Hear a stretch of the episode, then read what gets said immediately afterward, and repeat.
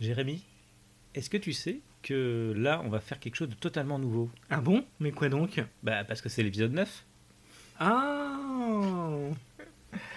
Voilà. euh, est-ce, que, est-ce que je suis fier de cette blague-là? Je ne sais pas. On est de retour en tout cas et Ouais. on n'a pas changé. Voilà. Euh, bah, Parle-t-on assez fort? Euh, je crois que, bah, je crois que oui. Bah, je, bah, je crois que ça passe, mais je crois surtout qu'on peut essayer de commencer à mettre, si on le trouve, euh, notre générique. On se retrouve après le générique? On se retrouve après le générique.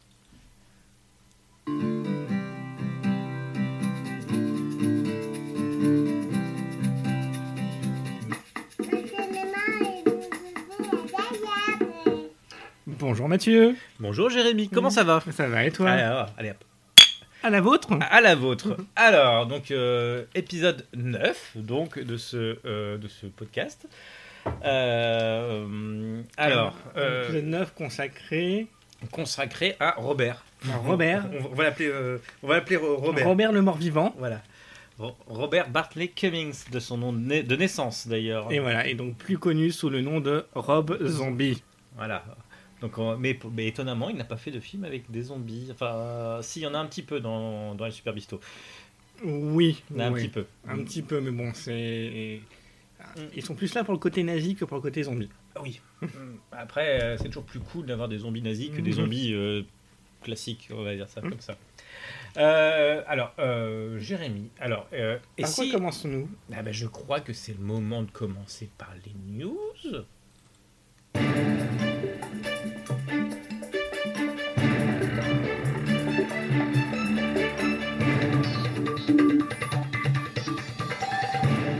Ah, alors Jérémy, suite à ce déconfinement, à- nul merci. Voilà, merci de dire tout le monde ce que tout haut ce que tout le monde pense tout bas. voilà. Merci Homer. on se retrouve à, on se retrouve à la fin de la récré.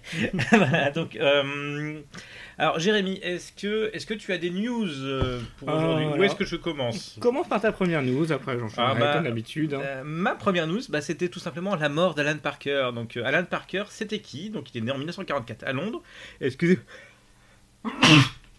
Excusez-moi. Alors, je, Voilà. alors, Je précise qu'il a éternué dans les gestes barrières dans son coude. Oui, oui. Oui, non, mais je... ça, on s'en fout.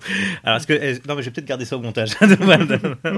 Voilà, donc, euh, Alan Parker est né en 1944 à Londres, donc il est mort le 31 juillet à l'âge de 76 ans. Alors, il est surtout connu pour être le réalisateur de... Alors, le, Alors, le Birdie, euh, Midnight Express, euh, et, et, et, et, et, et le meilleur film de tous les temps, selon moi.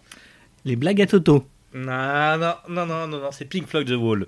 Voilà, qui, bah, bah, qui m'a. Donc ça m'a fait un petit peu chaud au cœur quand il est mort. Je, je, bah, je tenais à faire partager mon émotion avec vous euh, suite, à, suite à ce décès. Voilà. Voilà, et je précise qu'effectivement Mathieu connaît ce film par cœur. Ah oui, oui, oui, oui, oui, oui, oui, oui. Sur, bah, surtout les scènes euh, un peu plus euh, où où il y a des seins. Mais bon, pas de commentaires. Ah, alors on va remettre le générique. Voilà. Alors, À toi. à moi. Euh, bah, c'est le retour de Nick Frost et Simon Pegg ensemble dans un film. Enfin. Et oui, ça fait un moment donc que les, les deux compères ont un peu fait chacun leur, euh, leur route. Euh, c'est surtout Simon Pegg qui a tiré son, son épingle du jeu en tant qu'acteur, je précise, parce que Nick Frost a surtout fait, je crois, de l'écriture. Oui, euh, il s'en est très bien sorti d'ailleurs. Voilà, donc euh, voilà, mais c'est vrai que du point de vue acteur, carrière d'acteur, c'est surtout Simon Pegg qui avait, entre guillemets, pris un peu les, les devants. Bah, il a surtout participé aux deux plus grandes sagas de, de, de- de l'histoire du cinéma, c'est-à-dire euh, Star Trek, Mhm. et puis, et puis l'autre, euh, donc euh, qu'on ne citera pas. L'autre, L'autre. voyons. Mais quel autre? Bah, que, oh, euh, bah, tu sais très bien, tu sais très bien. Il a, il a eu un petit rôle dans l'autre aussi. Ah Mais qu'on a vu aussi dans beaucoup de films indépendants. Oui, c'est vrai, c'est vrai, c'est vrai. Voilà, et tu voulais bien sûr parler de la Cornetto trilogie. Forcément, ouais, je pensais pas. Bah, Vas-y, Bon, on retombe bien sur nos pattes. C'était, c'était de toute façon pas, pas judicieux parce que dans la Cornetto trilogie, il y a évidemment Nick Frost. Voilà. Donc là, ils reviennent dans une euh, comédie d'horreur, euh, une série qui s'appelle Truth Seekers. Alors, euh, Ah. Truth Seekers, en fait, euh, voilà, ce serait une. euh, comment dire. Comment dire. euh, Alors, voilà, c'est une news absolument pas préparée que je lis au fur et à Alors, ce mesure. ce qu'il faut savoir, donc là je, je vais essayer de meubler en même temps. Ce qu'il faut savoir, c'est que Nick Frost et Simon Pegg s'étaient retrouvés déjà sur, la, sur une série, euh, les, Les Allumés en français, Spaced en VO, une très bonne série qui, qui les a fait rencontrer d'ailleurs Edgar Wright, avec Mhm. qui ils ont fait la, la, la- la trilogie Cornetto. Est-ce que ça t'a permis de gagner un peu de temps sur la news. Et donc Truth Seekers, donc c'est une comédie horrifique, une série. Euh, voilà, c'est une équipe en fait de d'investis, de comment dire, d'enquêteurs paranormaux euh, à temps partiel, on va dire, euh, qui se constituent dans le but de révéler et filmer euh, des apparitions de fantômes au travers des États-Unis euh, sur euh, online. Et donc voilà, comme ils vont donc partir à la recherche de d'églises voilà, de bunkers sous terre, euh, d'hôpital abandonné avec leur espèce d'artillerie, comment dire, fait maison. Et voilà, mais évidemment, ça va prendre une tournure de plus en plus bizarre euh, qui pourrait euh, amener l'Armageddon sur Terre.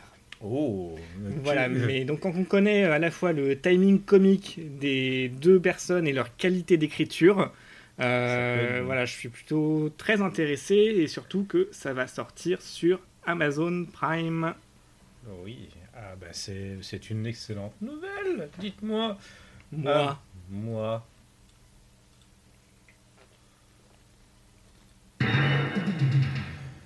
Alors, toi, euh, bah c'est une nouvelle un peu mainstream. Là, je pense que vous êtes déjà tous au courant.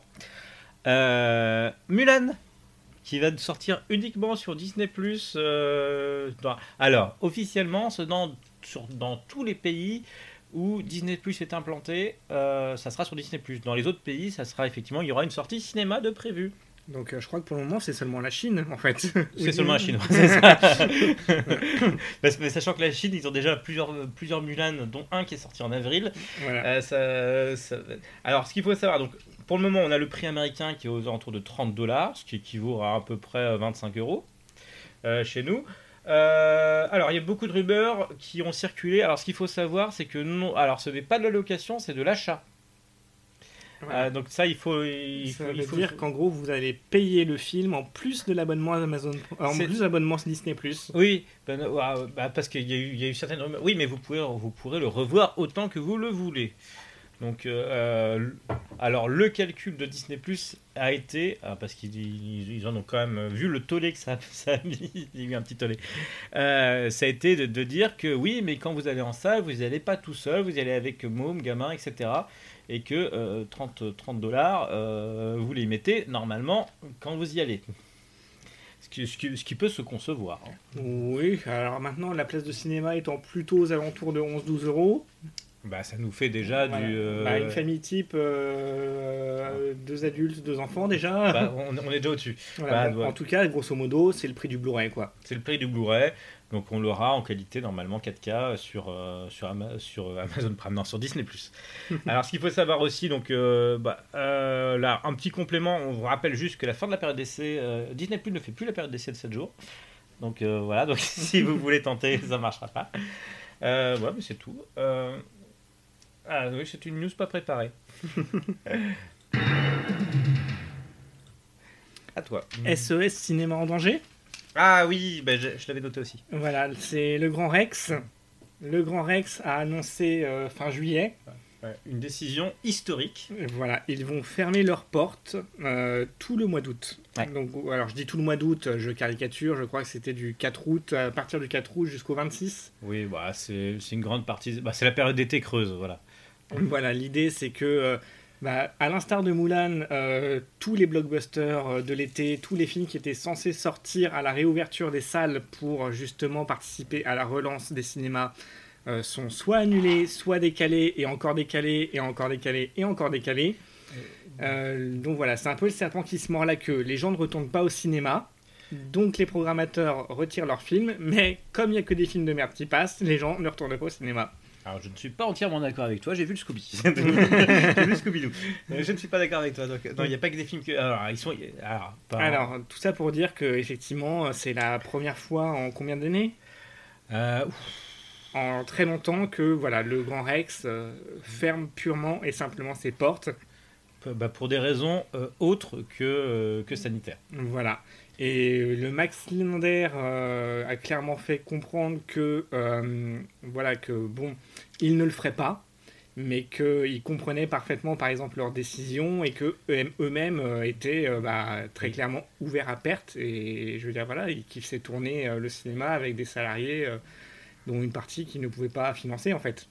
Oui, bah, c'est alors ce qu'il faut savoir, c'est qu'il y a 10% des cinémas sur le, sur le territoire français qui, bah, qui ont prévu, ont fermé ou ont prévu de, de, bah, de, fermer sur la période, ça dépend à quel moment vous écoutez ce podcast.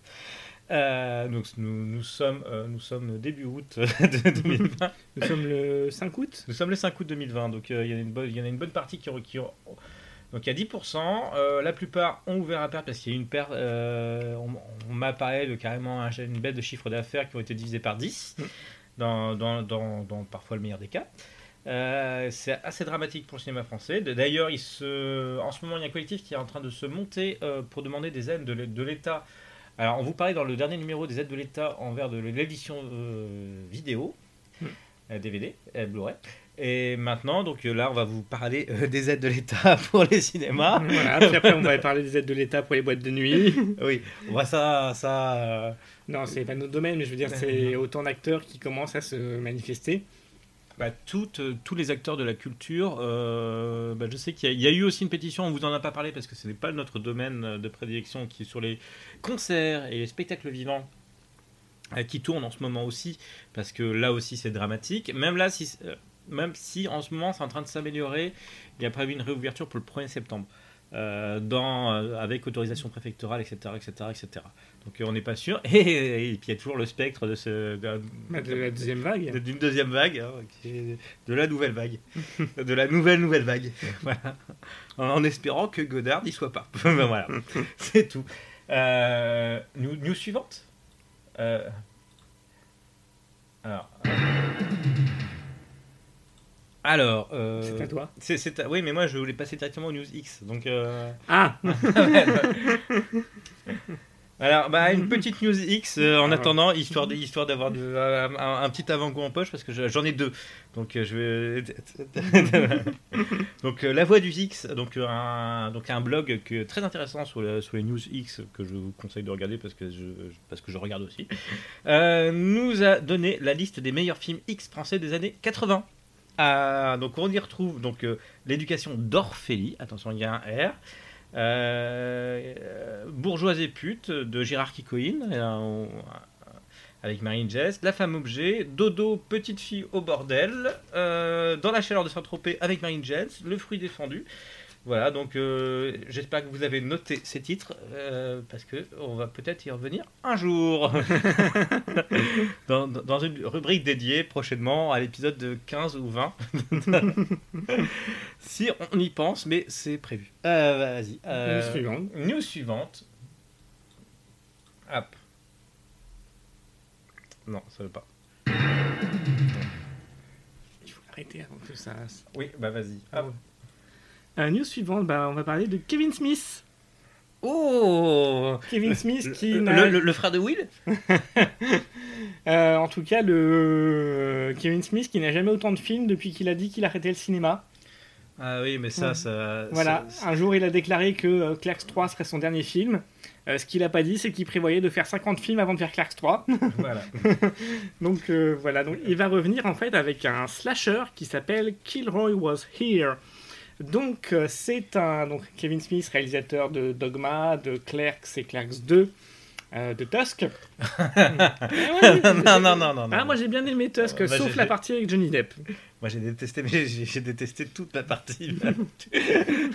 Surtout la partie avec Johnny Depp. Donc voilà, Kira Westfield, en fait, qui serait une anthologie d'horreur réalisée avec des, avec des étudiants du, euh, de l'université Ringling euh, de Floride, voilà, avec au casting Harley Quinn Smith. Tiens, bah, encore quelqu'un qui recasse sa famille dans tous ses films. Euh, mais je pense qu'on va lui donner un Ariel Dombal. voilà, Jason Mewes. Et puis une, euh, une brochette d'autres acteurs dont les noms ne me disent absolument rien. Azita Ganizada, Ryan Onan, Betty Aberlin, Chris Jericho, Ralph ah. Garman. Ah, Chris Jericho, si, si, c'est un catcher. Euh, Ah mais oui ch- chanteur du groupe Fozzy, pour ceux qui s'intéressent.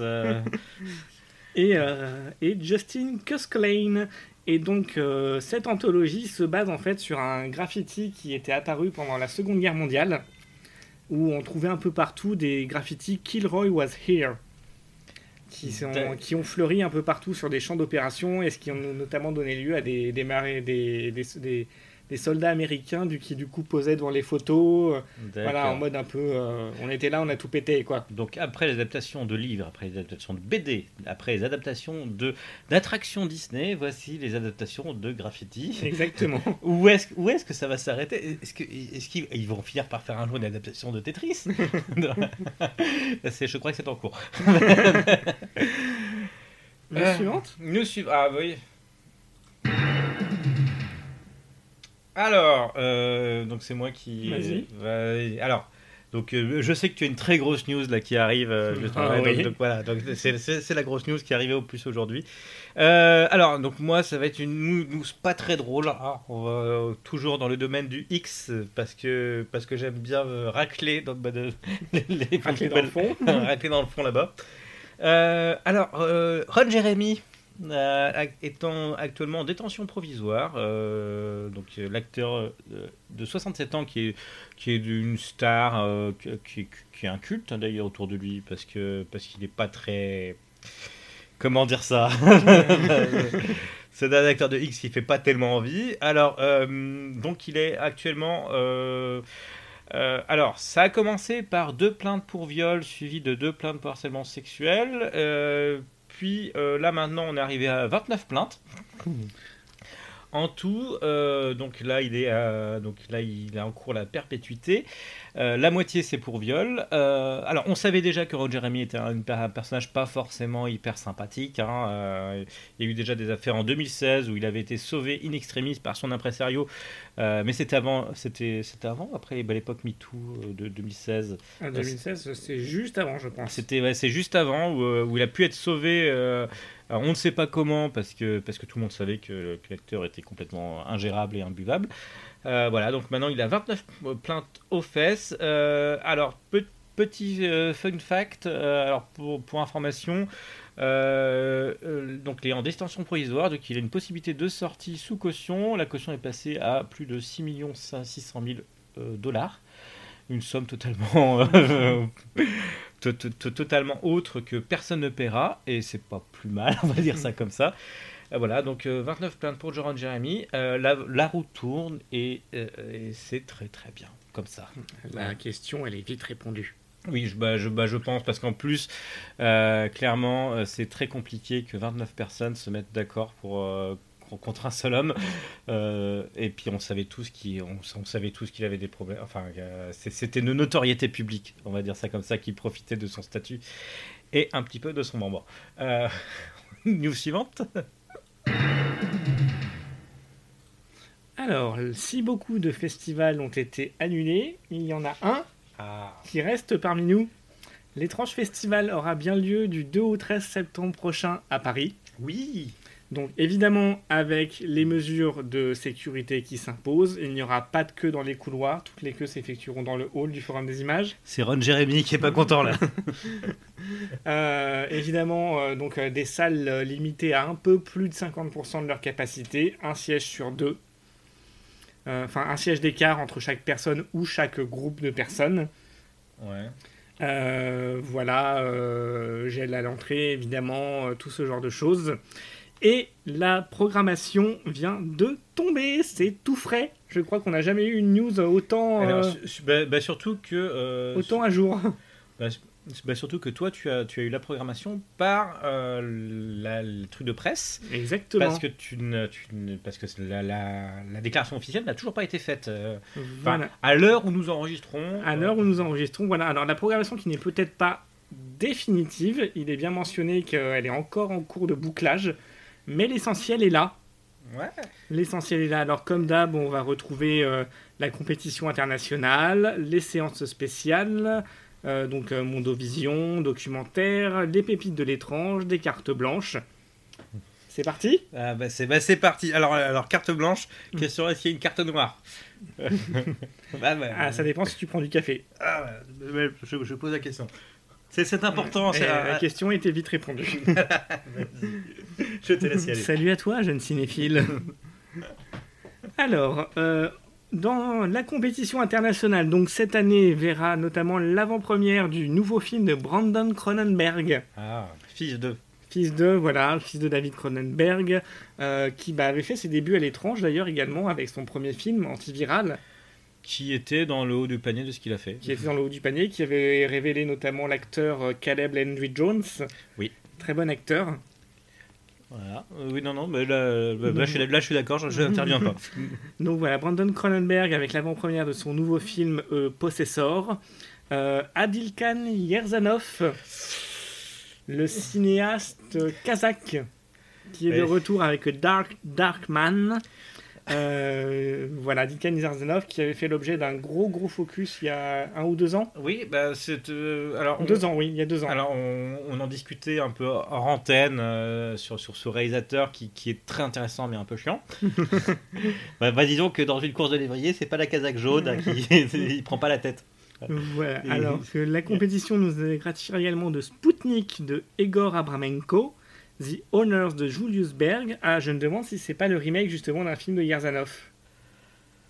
À vérifier. Euh, oui. On- Alors nous n'avons pas encore de détails sur les films. Oui. Voilà, Alors, il faut savoir cela. Nous avons juste une liste euh, donnée comme ça par attaché de presse. Voilà, Destruction finale de Byung Seo Kim, Relique de Nathalie Erika James, Fried Berry de Ryan Kruger, Fanny Lie Delivery D, Deliver D pardon, de Thomas Clay, Tomiris de Hakan Satayev, Amulette de Romola Garay et Cagillionnaire de Miranda July. Alors, c'est Amulette. Amulette Amulette. C'est pas Hamlet. Mais j'ai dit Amulette Ah, J'avais, j'ai entendu Hamlet. On Ah. on En tout cas, on peut déjà dire qu'on n'en fait pas sans casser des œufs. C'est ça, c'est ça.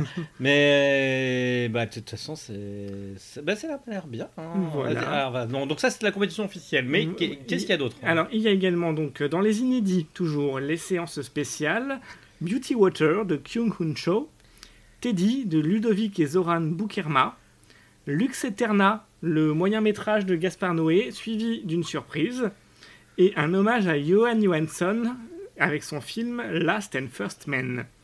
La catégorie Mondovision, Mm. avec Pour l'éternité de Roy Anderson, c'est une avant-première. Tezuka's Barbara de Makato Tezuka. Mm. Alors, est-ce que c'est la Barbara euh, à laquelle on pense? Euh, hmm, c'est possible, oui. non, euh, je- on, on verra bien, on verra bien. Mais de toute façon, euh, The Trouble with Being Born de Sandra Vollner. Ah. Oui, pas. euh, non, non, c'est voulu. Ah, D'accord. The Trouble with Being. ah, bah, je viens de le dire. Hunted de Vincent Paronneau. Ah. Le nouveau Vincent Paronneau, dis donc. Voilà. Grimm réédit de Alex van Warmerdam, qui est aussi une figure très connue de l'étrange. Le XXe siècle de Matthew Rankin et Impetigore de Joko Anwar, le réalisateur indonésien. Un petit peu peur dessus. Là. Et là, last but not least, Ah. attention, la première internationale de Shakespeare Shitstorm de Lloyd Kaufman, le nouveau trauma. Alors, sachez que vous avez de très fortes chances de nous voir dans la salle. hein. Voilà. Là, pour Lloyd Kaufman, je pense qu'on va y aller. Euh, la section documentaire avec trois entrées pour l'instant. Euh, My Lover the Killer de Marc Hurtado, Tiny Tim King for a Day de Johan Van Sido et The Witch of King Cross de Sonia Bible. Voilà, section documentaire qui s'était bien étoffée euh, ces dernières années et qui était vraiment Ah intéressante. bah, qui, qui- qui a des bonnes découvertes. euh, Mm. puis non, mais c'est toujours bien. Parfois, en fait, maintenant, on est limite plus intéressé par certains documentaires que par certains films. Oui, c'est pas faux. Euh, C'est parce qu'on vieillit, peut-être. Peut-être, en tout cas. Voilà. Ensuite, une carte blanche à Marjane Satrapi. Ah, bah, il y a Vincent Paronneau en compétition. Non, en compétition, non ou Euh, non, pas en compétition. en- En séance euh, Mondovision, Mondovision? Ma- Vincent Paronneau. Euh, Mondo- Bon, ils vont- on va, on va pas très loin, Mondovision. Ils ont un lien? Vincent Paronneau et Marchand de Saint-Tapie ont bossé ensemble, oui. Ah, mais je ne le savais pas. Ah, attends.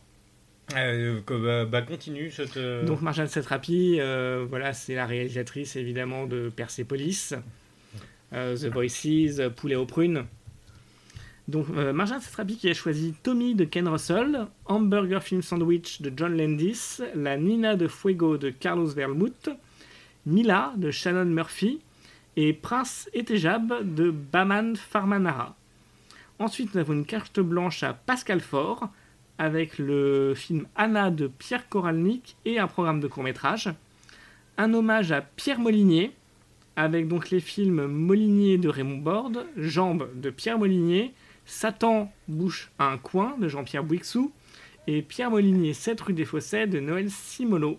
Simsolo. Pardon. Alors, si, bah, si je peux t'interrompre sur, t'interrompre sur Vincent Paronneau, en fait, il est co-réalisateur avec Marjane Satrapi de Poulet aux prunes et de Persepolis. D'accord. Alors, je me souvenais qu'il y avait un coréal, mais je savais plus que c'était lui. Bah, c'est lui. Voilà, donc, donc, donc, en fait, ils, ils sont à domicile. Ensuite, la séance Retour de flamme. Le, euh, voilà, le traditionnel. ah, euh, bah ça. Serge Bromberg et ses comment euh, Et mince, c'est- c'est film, et c'est filmé muet, c'est blague. voilà et comme mais c'est comment déjà sa boîte? Euh, c'est euh, ah ils ont fait une superbe édition de euh, Lobster. Lobster Film voilà Lobster film. qui vont passer l'arme de clown de Victor Sjöström en copie neuve Voilà, Alors à savoir qu'en général c'est une séance à ne, déjà à ne pas le ah, c'est hein. une très très bonne séance euh, voilà c'est on est à 100 milieu des faux vieux films et enfin pour terminer les pépites de l'étrange le couteau sous la gorge de Claude Mulot en présence de Brigitte Lahaye et Florence Guérin Euh, Grand Bolito Black Journal de Moro Bolinini et la trilogie Taisho de Seijun Suzuki en copie neuve, Mélodie de Cigane, Brume de chaleur et Yumeji. Voilà, c'est tout ce qu'on a pour l'instant. Mais en tout cas, bah, c'est comme d'habitude, on en sait assez peu, mais ça fait bien envie. Ah ouais, on a des, bah, il y a- il y, a quelques noms là qui nous intéressent et que et qu'on espère pouvoir revoir. Est-ce que est-ce qu'on a d'autres news? Euh, pas que je sache, on va peut-être passer aux sorties ciné. Alors sortie ciné. euh, on a toujours pas de jingle là à ce sujet. Attends, je, vais- je vais t'en trouver un. Euh, hop. Voilà. Celui-là va servir de jingle. voilà, alors euh, sachant qu'il est beaucoup plus approprié que prévu. bah oui, parce que alors, revu au cinéma? Voilà, qu'as-tu vu d'intéressant? Ah moi j'ai Enfin, vu, bah, Ou j'ai de pas intéressant d'ailleurs. Ah, alors moi au cinéma, j'ai bah, pas pu y aller beaucoup, mais, mais j'ai quand même vu Scooby Doo, enfin Scooby, pardon. Euh, nouvelle adaptation. Bah, tu, bah, tu l'as vu aussi d'ailleurs. Oui. Alors nou- nouvelle adaptation de, bah, de Scooby Doo. Euh, alors moi ça m'a pas mal plu quand même, Euh, sachant que j'y suis allé pour ma- avec ma fille, hein, évidemment. Enfin évidemment non, même pas, je- j'y serais allé. On attend toujours le podcast. On attend, ouais, ouais, mais c'est un peu, on- c'est un peu compliqué. Là, là, là, elle fait sa diva, elle a, elle a demandé une loge avec des fraises tagada, euh, euh, deux litres d'alcool, des danseurs. Voilà, non, mais c'est, voilà, elle commence à avoir des airs de diva, donc euh. Euh, de- bah, depuis qu'elle nous fait notre générique, c'est n'importe quoi. Alors donc euh, Scooby, euh, qui est euh, pour moi un- une bonne surprise. Donc effectivement, on est assez loin des, euh, des Scooby Doo de, de la série originale, euh, dans, surtout dans la, dans- surtout dans la structure. Euh, après, dans l'humour et dans le euh, et dans le design, euh, on est quand même, on, est dedans. Alors, ce qu'il faut savoir aussi, c'est qu'on le découvre assez vite, donc c'est pas vraiment un spoiler, mais le but est de lancer un Nana Barbera Cinematic Universe. Ah, le, méchant est annoncé tout de suite, hein, donc on, peut le dire hein, en se faisant appeler Dick Satanas, on voit très bien où ça va aller. hein. Non, non, c'était une bonne découverte. Après, alors, on va pas non plus dire que c'est un chef-d'œuvre. hein. On est sur du film pour enfants un peu basique, euh, un peu gentillet, même si, euh, enfin, moi j'ai une énorme tendresse pour Scooby-Doo et pour, et pour le personnage et pour, pour ça, donc je ne suis pas forcément hyper, euh, comment dire ça, hyper, hyper critique et hyper bien placé pour, pour le dire ça, mais j'ai, mais j'ai beaucoup aimé. Moi, je me suis amusé. Alors, moi, je me suis peut-être plus amusé que ma fille parce que euh, j'ai pu voir euh, des références euh, à l'univers de Hanna-Barbera qu'elle a, a- a- a pas vu. Euh, on peut aussi noter que euh, qu'il y a pas mal de références qui sont plus adultes euh, que, que le public cible visé. Je parle notamment des chansons ou qui sont sous-titrées dans la VF et qui, qui ne permettent pas vraiment à un enfant de vraiment s'immerger. Et puis voilà, c'est un peu compliqué. Euh, non, non, non, euh, très, bah, très bonne découverte. Et toi? Et toi, Jérémy? Bah moi justement, euh, bon je ne suis pas fan de Scooby-Doo à l'origine. Non pas que je n'aime pas, mais dans le sens où voilà, j'ai jamais suivi les, cette série, j'ai jamais... Voilà. Mais effectivement, comment dire, on n'est pas sur le principe de Scooby-Doo. Ah, on est sur autre chose. Voilà, le principe de Scooby-Doo, c'est d'avoir l'enquête entre guillemets paranormale et de dé- dé- démasquer la supercherie. Là, on est clairement dans une histoire euh, Marvel de super-héros. Ah bah là on sait tout de suite qui est le méchant, on a, on a, on- on a quasiment les tenants aboutissants tout de suite, Voilà, même et- si... euh, bon, Et il n'y a pas d'enquête. voilà. Il n'y a pas d'enquête. Donc euh, voilà, de, je veux dire, là, pas spécialement d'avis sur Scooby-Doo. euh. Après, on n'est pas forcément un public ciblé. Enfin, je suis peut-être plus le public ciblé que toi. Bah justement, euh, fans, les, les fans d'Anna Barbera de la première heure, etc., qui, qui s'amusent, qui se, qui se branlent devant des, des- des multiples références. voilà. de- de- donc moi, ça m'a plu pour ça. Après, effectivement, si on est honnête, bah, ça casse pas quatre pattes à un canard. voilà. Mais comme beaucoup de films au ciné cet été. hein. Oui, oui, oui. Bah, après, c'est c'est pour ça. Euh, pour moi, ça fait le taf. Hmm.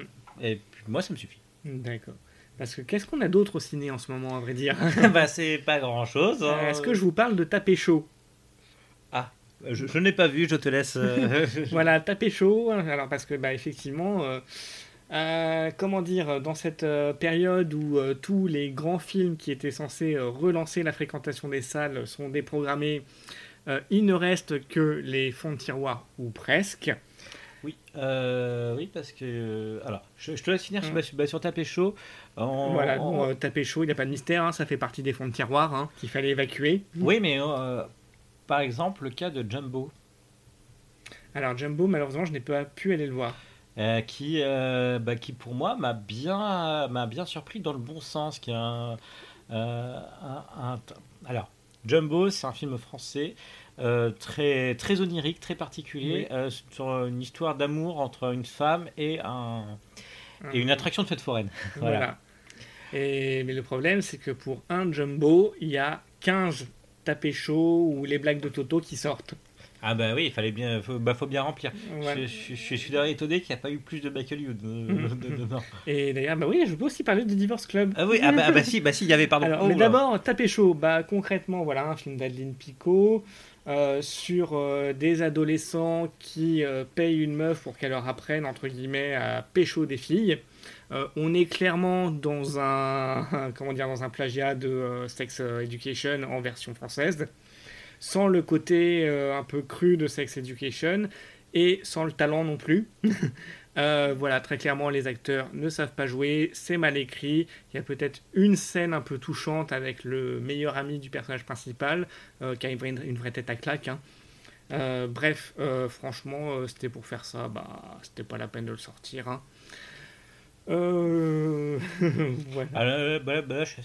Alors, je ne l'ai pas vu. Mais parce que, parce que, parce que je ne veux pas m'affliger ça, tout simplement. Voilà. Pourquoi, pourquoi tu t'affiches ça Bah, parce que le problème, c'est que j'ai déjà vu le reste, quoi, et que bah, si j'ai envie de sortir un soir, euh, voilà, pour prendre l'air, et... et voilà. Et tu te retrouves avec ta chaud, d'accord. Voilà. Non, non, mais.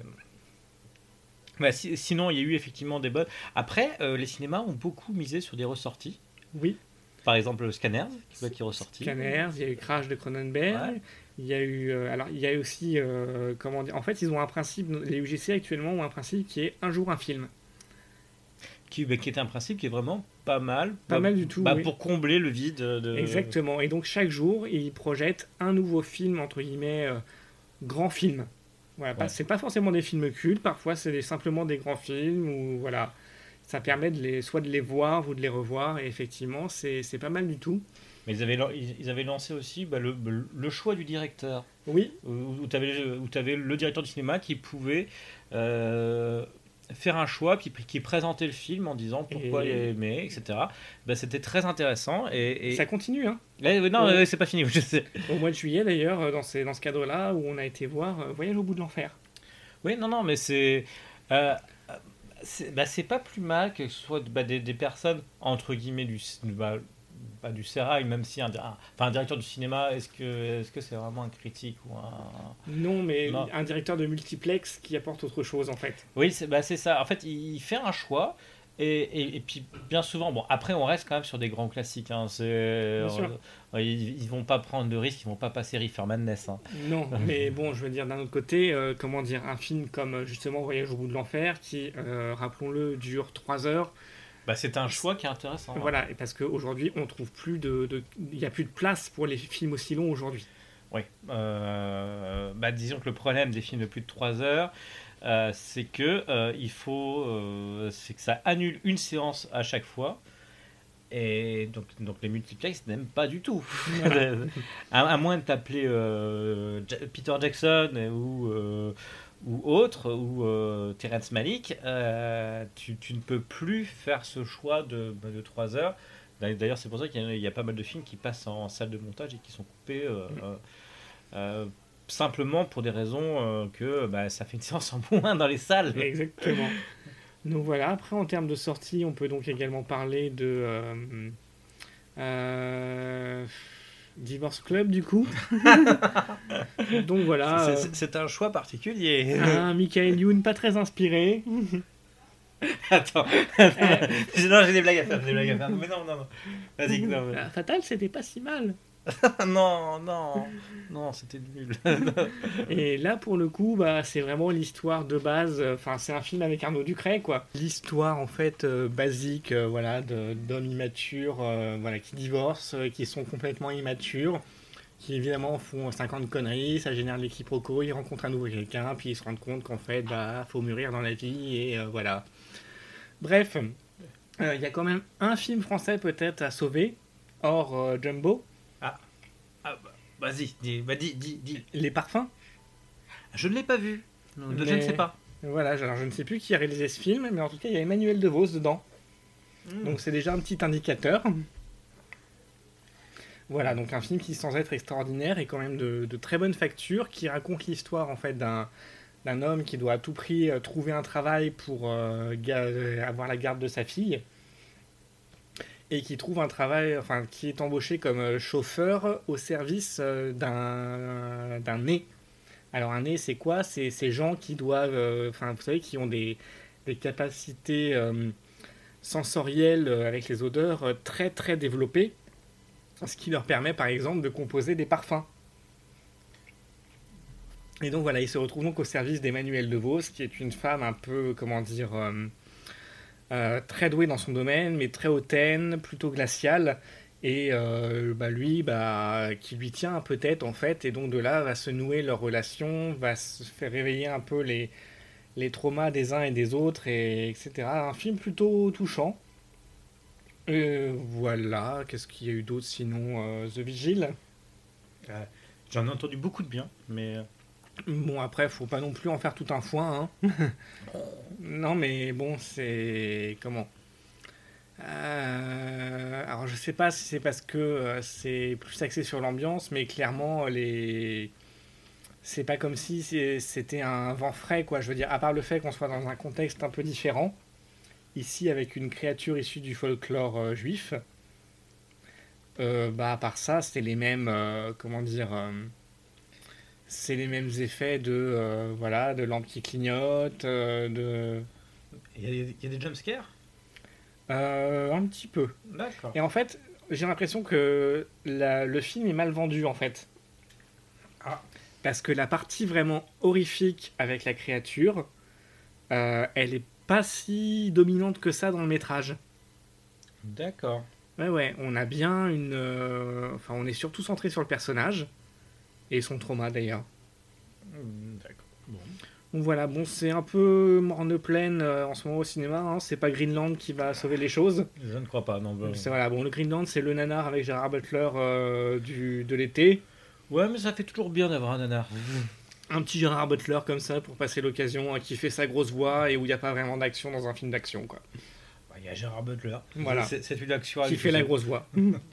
c'est une action à lui tout seul. Bon, bah, il est peut-être temps de passer, euh, si tu es d'accord avec moi. Au plat du jour. Au plat du jour. Euh, alors, donc, euh, on va peut-être passer. Alors, là, je suis en train de réfléchir à ce que je vais pouvoir vous mettre. Alors, est-ce que je vous passe un petit extrait musical? Alors, allons-y. Alors, on va, on va juste écouter les premières notes. Alors, peut-être pas ces premières notes-là, en fait.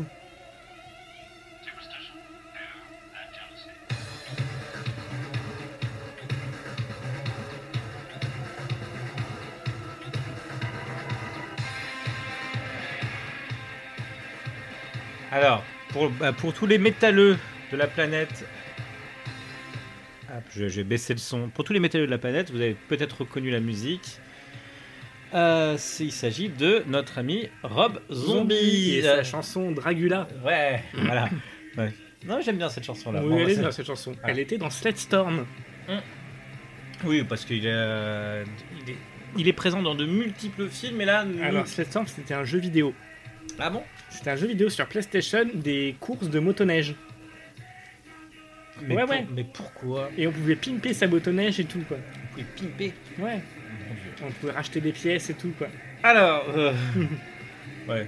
Alors, bah, alors, Rob Zombie. Euh, Rob Zombie, donc de son vrai nom Robert Alan Cummings. Ah, moi j'ai Robert Bartley Cummings. Ah, ok, bon. Né, né le 12 janvier 1965 dans le Massachusetts. Ah, c'est facile quand on a des notes. Hein. ouais, oui, oui, j'ai des notes. Enfin, il a- lui, il a préparé, quoi. Je me suis dit, je me suis dit ah, bah, bah, c'est pour moi, c'est pour moi. Donc il est issu d'une famille d'artistes de cirque. Petit, il passait près de 9 heures par jour, de, non 8 heures par jour devant la télé. Euh, voilà, donc euh, il a commencé à travailler comme technicien TV pour euh, Pee-wee Playhouse. euh, donc, donc c'est qu'est-ce qu'on peut dire de plus? Donc il a rencontré Shona Reynolds, plus connu sous le nom de Sh- Sean Iselt, avec qui il bosse pour un magazine porno. Mhm. Ah, ils fondent ensemble le groupe White Zombie, dont Ah ce n'est pas du tout la musique. À la fin des années 80. voilà. Alors on peut, est-ce qu'on peut passer un, un- extrait de, bah, de White Zombie? Je crois que j'en ai récupéré un. Euh, si je le retrouve, oui. Alors hop, c'est l'un de leurs plus gros classiques.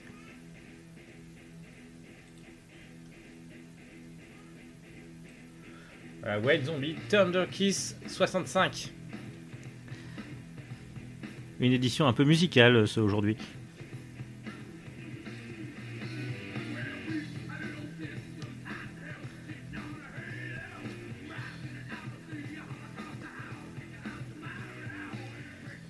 Alors, c'est dans l'époque de euh, White Zombie où il fait son premier changement de nom euh, pour devenir donc, de Robert euh, Cummings, il devient Rob Striker.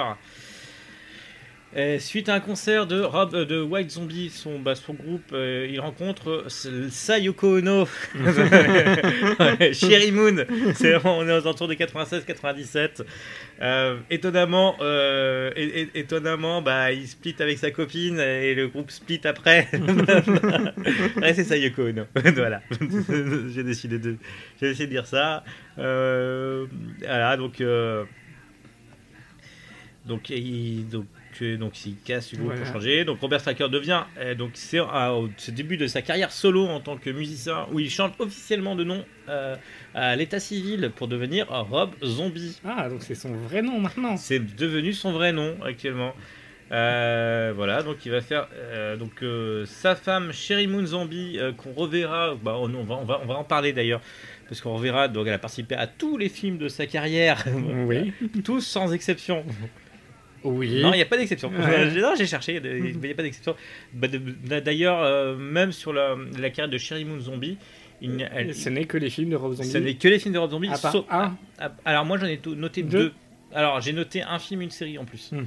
Qui est euh, donc le film, c'était ah j'ai plus le nom, c'est un truc d'horreur à- anglais à la con. euh, un deuxième The Slice Sauter. Ah, Alors plus. attends, je vais te dire ça.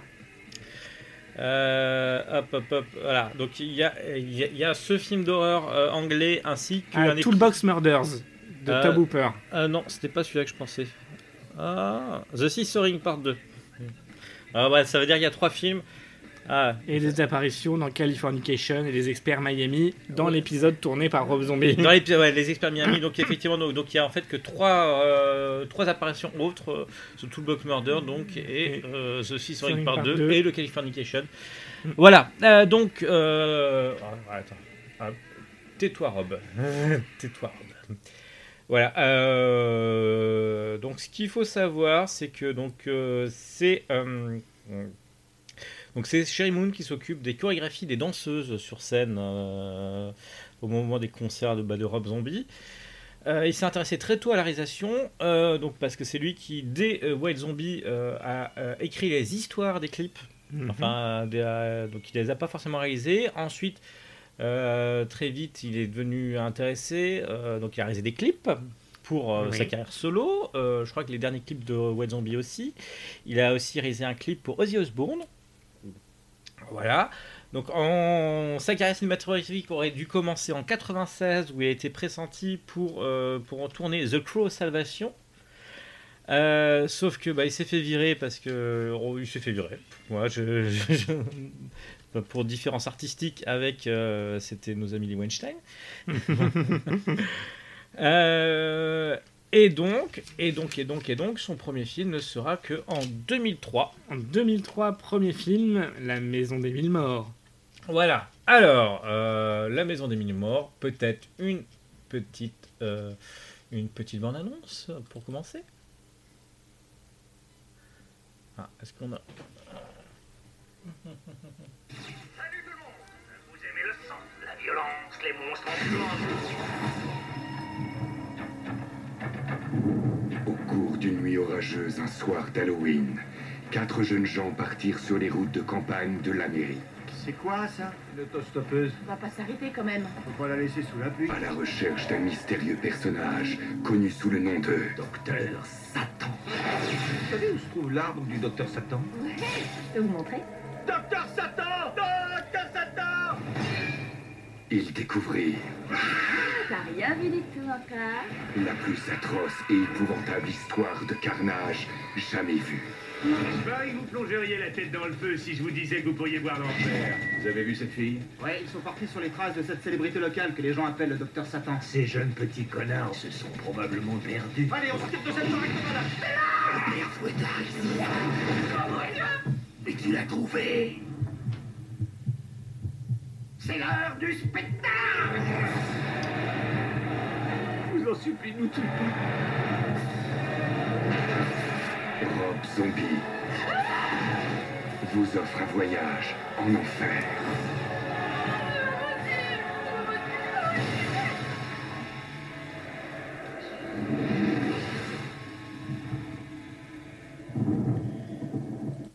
Voilà. La Maison des Mille Morts, donc première réalisation de Rob Zombie et première apparition de personnages euh, qui vont devenir cultes dans son univers, la famille Firefly, Ouais, ouais, donc euh, bah, c'est le premier volet d'une trilogie. Alors, trilogie, qui, n'en était pas une euh, initialement. C'était pas, c'était pas une initialement, parce qu'on on, y reviendra sûrement. Après, est-ce que l'histoire est terminée?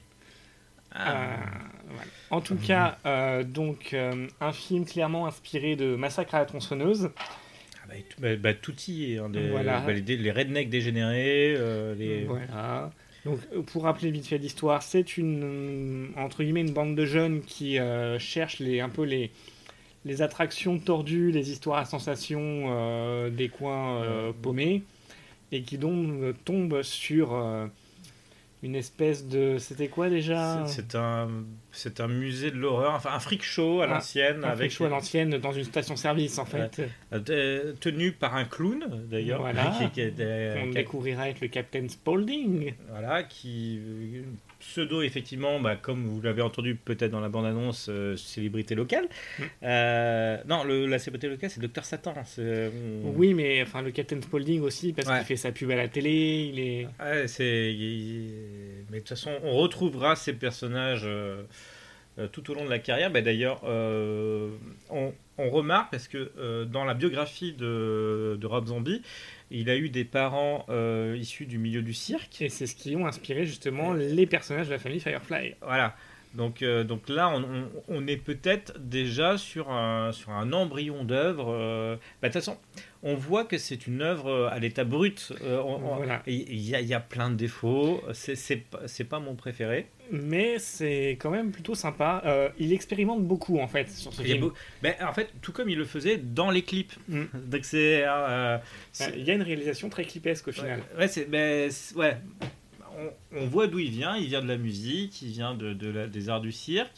Euh, il y a une certaine proportion à, à- au film d'horreur, Mm. où il est, très- il est un grand amateur de. Cinéma des années 70. Ouais. Bah, D'ailleurs, dans, dans tous les écrans que, que vous verrez au cours du film, il y a des, il y a des images euh, de films d'horreur en noir et blanc euh, qui apparaissent. Mhm. Donc voilà, donc cette bande de jeunes se retrouve aux griffes, euh, enfin prennent une autostoppeuse, Sherry Moon, Ah oui. qui les, au final les emmène chez, ses- chez sa famille, Et qui sont complètement dégénérés. et puis là, il- la famille décide de faire un sacrifice au docteur Satan. Donc là, il, il y a une espèce de scène où ils atterrissent sous terre. C'est assez psychédélique.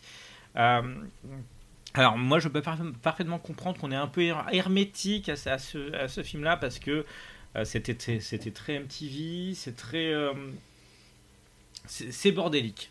Voilà, je, je pense qu'il n'y a pas d'autre mot, c'est bordélique. Euh, Mais c'est un mélange de cette culture et vraiment du film de drive-in. Et que je trouve quand même plutôt bien réussi. bah, qu'on retrouvera d'ailleurs et plus tard dans la carrière, peut-être Mm. mieux géré Voilà. d'ailleurs. Et comment dire C'est pas un film compliqué. Il n'y a pas une trame exceptionnelle, c'est vraiment, euh, voilà, euh, les jeunes cons, la découverte, le massacre. C'est vraiment, entre guillemets, c'est là pour le fun, c'est du pur cinéma d'exploitation et ça ne prétend pas être autre chose. C'était- Ouais, non, mais c'était pas le but à la Voilà, non, mais ce que je veux dire, voilà, c'est que effectivement, euh, le côté brouillon, euh, expérimentation peut peut-être gêner si on s'attendait entre guillemets à voir un, un renouveau du cinéma d'horreur ou machin. Non, il Ouais. a fait son, il a fait son train fantôme à lui en fait. Bah, en fait, on, on sent aussi que c'est c'est peut-être aussi un film de potes. Mm. C'est c'est sa façon à lui de faire un film de potes. Après, il a, il a rassemblé autour de lui des vieilles gloires du cinéma. Bah, on a Sid Haig. On a Bill Mosley, on a, euh, bah, il y a sa femme, euh, d'accord, qui n'est pas encore une vieille gloire, mais elle, elle va y arriver sûrement un jour. Qui montre souvent ses fesses, mais Oh, bah, euh, bah, qu'elle a, très jolie d'ailleurs, mais euh, a- après, euh, alors, sur l'érotisation du personnage de sa femme, et on, la raoutisation. l'érotisation, pardon, excuse-moi. que laisse leave, leave Didier Raoult alone. Alors ceci n'était absolument pas un message, hein, je le précise. Oui, non, on, on, on va pas le laisser seul. Euh, si, on va le laisser. On va le laisser où il est. On, on va le laisser où il est. Il est loin, il est à Marseille. Euh, Il est chez Renault, c'est très bien. Connard de virus. Euh, non, non, bah, a- après, on sent le premier film euh, de quelqu'un qui a. euh, qui, donc, donc c'est les horreurs des, bah, des premiers films, c'est-à-dire de tout donner Mm. et de, de tout expérimenter, de, de, de, de faire un peu à la tête. Tout mettre, quitte à, quitte à risquer les ruptures de ton en fait. Bah, c'était, il y a peut-être un trou. Donc, c'est c'est pour ça que c'est- c'est pour ça que par rapport au film suivant. ah, Mais alors justement, par rapport au, comment dire, au fait qu'il y ait peut-être un trou, c'est loin d'être le seul dans ses premiers films. Euh, Ah c'est- ce qu'il disait justement dans le reportage euh, Viande d'origine française, qui s'intéressait aux réalisateurs francophones de films de genre, Mm. où ils expliquaient, mais quand on fait un premier film, en fait, on ne sait même pas si on va réussir à en faire un deuxième. Donc oui, on met tout ce qu'on peut. Parce Mm. que, en fait, on sait tellement pas de quoi demain sera fait que euh, ben, c'est peut-être notre seule occasion de mettre certaines choses à l'écran. quoi. ouais, qu'en prévision, on- Donc voilà, donc ça, ça sort en 2003. Ça sort en 2003 et, et puis ça fait un petit carton quand même parce que Oui. ça, ça, ça tourne pas mal. Ça tourne pas mal. Bon, ça tourne pas autant que le suivant. euh, Voilà, puisqu'après on passe en 2005 et là surviennent. Les. Alors, est-ce que ça va marcher?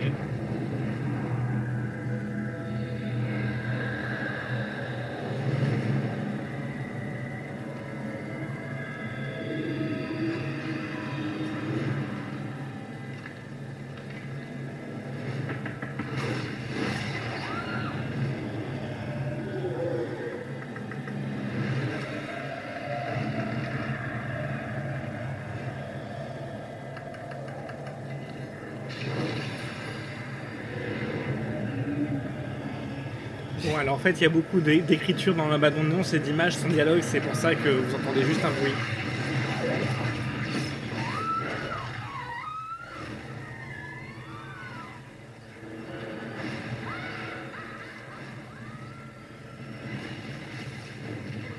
Et En fait, si on fait une bande annonce, sans. Sans dialogue, sans expliquer ouais. l'histoire, sans. Bon. Alors. Vous écoutez, vous écoutez la bande annonce de The David Rejects. Voilà, deux ans après La Maison des Mille Morts, les Firefly reviennent. Reviennent dans, bah dans, dans. Alors, pour moi, Ce qui reste aujourd'hui, le chef-d'œuvre de, De Rob Zombie. de, de Rob Zombie, qui est un, qui est donc un film malsain. Exactement, c'est un film qui est beaucoup moins violent graphiquement, Mais beaucoup moralement, plus violent moralement. moralement et, mentalement. on ouais. se sent beaucoup plus sale en fait. Parce que, euh, donc, donc clairement, on assiste à la fuite. Donc, suite au. Voilà, suite à la maison des mille morts, il faut savoir que euh, la famille Firefly assassine un shérif qui recherchait euh, nos jeunes idiots kidnappés. Voilà. Donc, le principe de The Devil's Rejects, c'est que cette fois-ci, les Firefly vont être traqués par le frère du shérif, qui est lui aussi policier, et qui a bien la haine. Euh, voilà, donc eh ben, qui, qui a des méthodes un peu violentes, on va dire ça comme ça. Voilà, D'ailleurs, voilà. le, le film s'ouvre sur une fusillade en fait qui contraint le- bah, seulement trois survivants de la famille à s'enfuir. Alors trois survivants et deux capturés. Voilà. Euh, Euh, Tini. Oui. Alors voilà, oui. Alors évidemment, nos trois, entre- enfin il y en a trois qui s'échappent donc euh, Ouais. Otis, Bill Euh, Mosley, Baby, Sherry Moon et le Captain Spaulding. Voilà, qui n'était qui était pas réellement, était pas là qui, qui était pas réellement présent au moment de la, la fusillade. Voilà, mais qui les rejoint très vite, euh, notamment avant- au détour d'une scène mythique. Euh, ah, j'ai bah, je l'ai pas pris la, la. Ah. Euh, voilà. Donc, euh, non, non, c'est. euh, alors que. que bah, c'est voilà. le joyau brut. Voilà. Voilà. Donc là, euh, pour par- parler vite fait du film, pour continuer sur sa structure, on assiste d'abord à euh, la fuite euh, de, du trio et des méfaits qu'ils commettent évidemment en cours de route. Et, et en parallèle, on a, euh, parce que la mère a été capturée, Mm. euh, on a ce qui se passe Du enfin, côté du shérif. Du, du côté du shérif. Et on peut pas être en accord avec, ce- avec ce qui se passe du côté du shérif, mais bon. là, c'est euh, Voilà, et- moralement pas ça, parce que bah, d'un côté, d'une part, on glorifie, enfin on glorifie. Ça- c'est ça c'est qu'en fait, c'est toute la magie de ce film, en fait, c'est que il fait passer ces méchants du statut de vilain petit canard à celui de victime. Oui, bah, ceux qui sont aussi. Mm. Donc c'est donc c'est moralement malsain. euh, c'est que c'est compliqué de euh, de prendre parti pour bah, des violeurs. N'est pas Ron Jérémy qui veut. Et en Mm. même temps, euh, bah, on peut pas non plus prendre parti pour le shérif. Voilà, donc, euh, donc pour la figure d'autorité, donc, bah, donc du coup, qu'importe euh, où on se place, on se sent sale, on se sent moite. Voilà. En, en plus, c'est filmé dans, dans le désert, euh, de- de- de- le désert où, où, euh, chaque plan sue la chaleur. euh, La transpi. La transpi. euh, la les- trace de suie. Ah, les gens sont moites. euh, voilà. Euh, Il y a des nouveaux personnages qui apparaissent. Il y a, il y a, bah, Oui. bah, par exemple bah, Ken Forey euh, qui, bah, bah, qui débarque dans Tenancier de bordel. Mhm. Danny Trejo. Euh, en homme de main, euh, Voilà. qui, qui, qui finira, dont l'histoire se terminera d'ailleurs dans, dans, dans la dernière partie.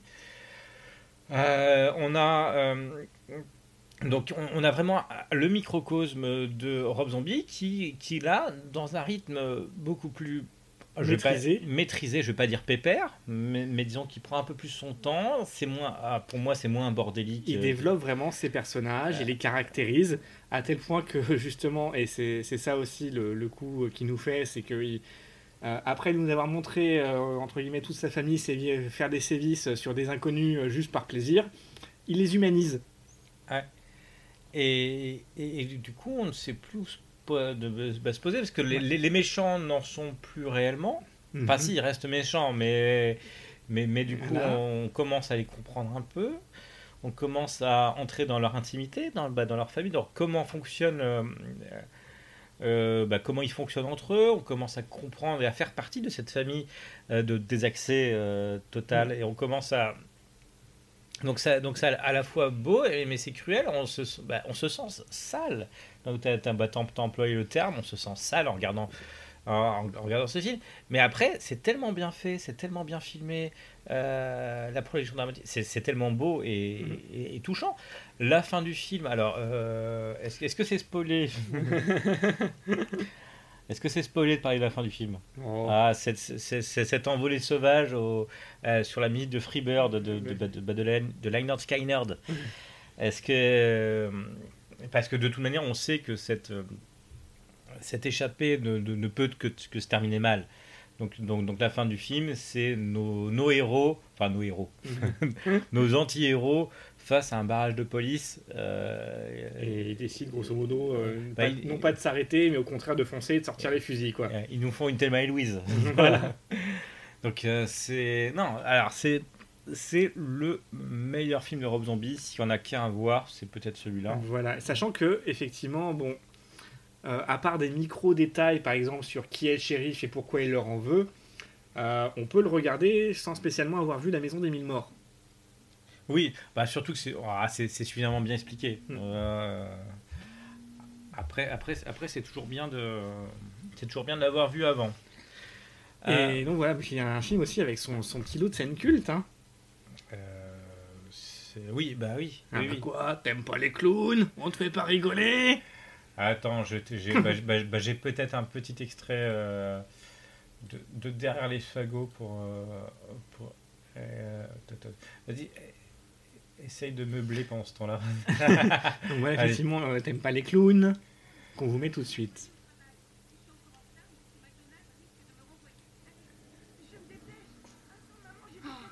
Tu veux bien le dépêcher, allez. Donc là, c'est Captain Spaulding grimé en clown qui s'avance vers une famille euh, qui se monte dans sa voiture. Oui, c'est ça, un clown, mais... Ah, bonjour. Euh, bonjour. Je vais devoir emprunter votre voiture, désolé. C'est le plan top secret d'une clown party et j'ai besoin de vous prendre cette voiture sans demander la permission. Qu'est-ce que c'est que cette histoire de clown party et j'ai pas été clair, pétasse. Allez, monte dans la voiture. Et verrouille tout. Et où est-ce que tu vas, grosse truie Oh, il faut jamais tourner le dos à un clown qui est en train de te parler, salope Je vous interdis de me toucher. Qu'est-ce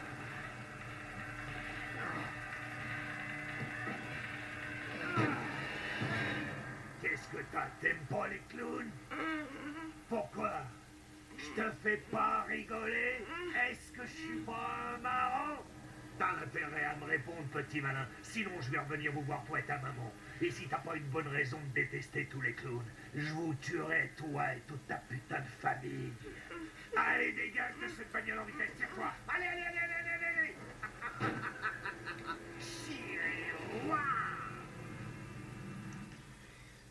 Voilà. Voilà, donc euh, son kilo scène culte, notamment celle-là, avec son fameux euh, T'aimes pas des clowns Et effectivement, euh, les, le jeu de jambes de Sherry Moon euh, aussi, cette scène-là, ah oui. ouais, celle-là, on se sent très sale après.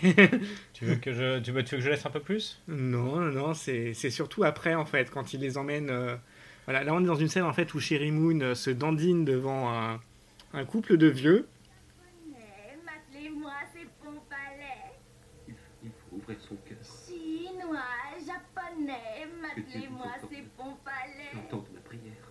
Chinois, japonais, matez-moi ce beau cul que j'ai. Chinois, japonais, matez-moi ce beau cul que j'ai. Dis donc, tu serais pas en train de reliquer ma petite sœur? Non, Pourquoi T'es une fiotte? Non. Eh ben, t'es quoi alors tu, tu- tu vois cette chaudasse qui se trémousse devant toi et ça te donne pas des idées de niquer Vas-y, explique. Voilà. Ouais, ça va beaucoup plus loin que ça, en Ouais, fait. bah oui, oui, bon, on va stopper avant.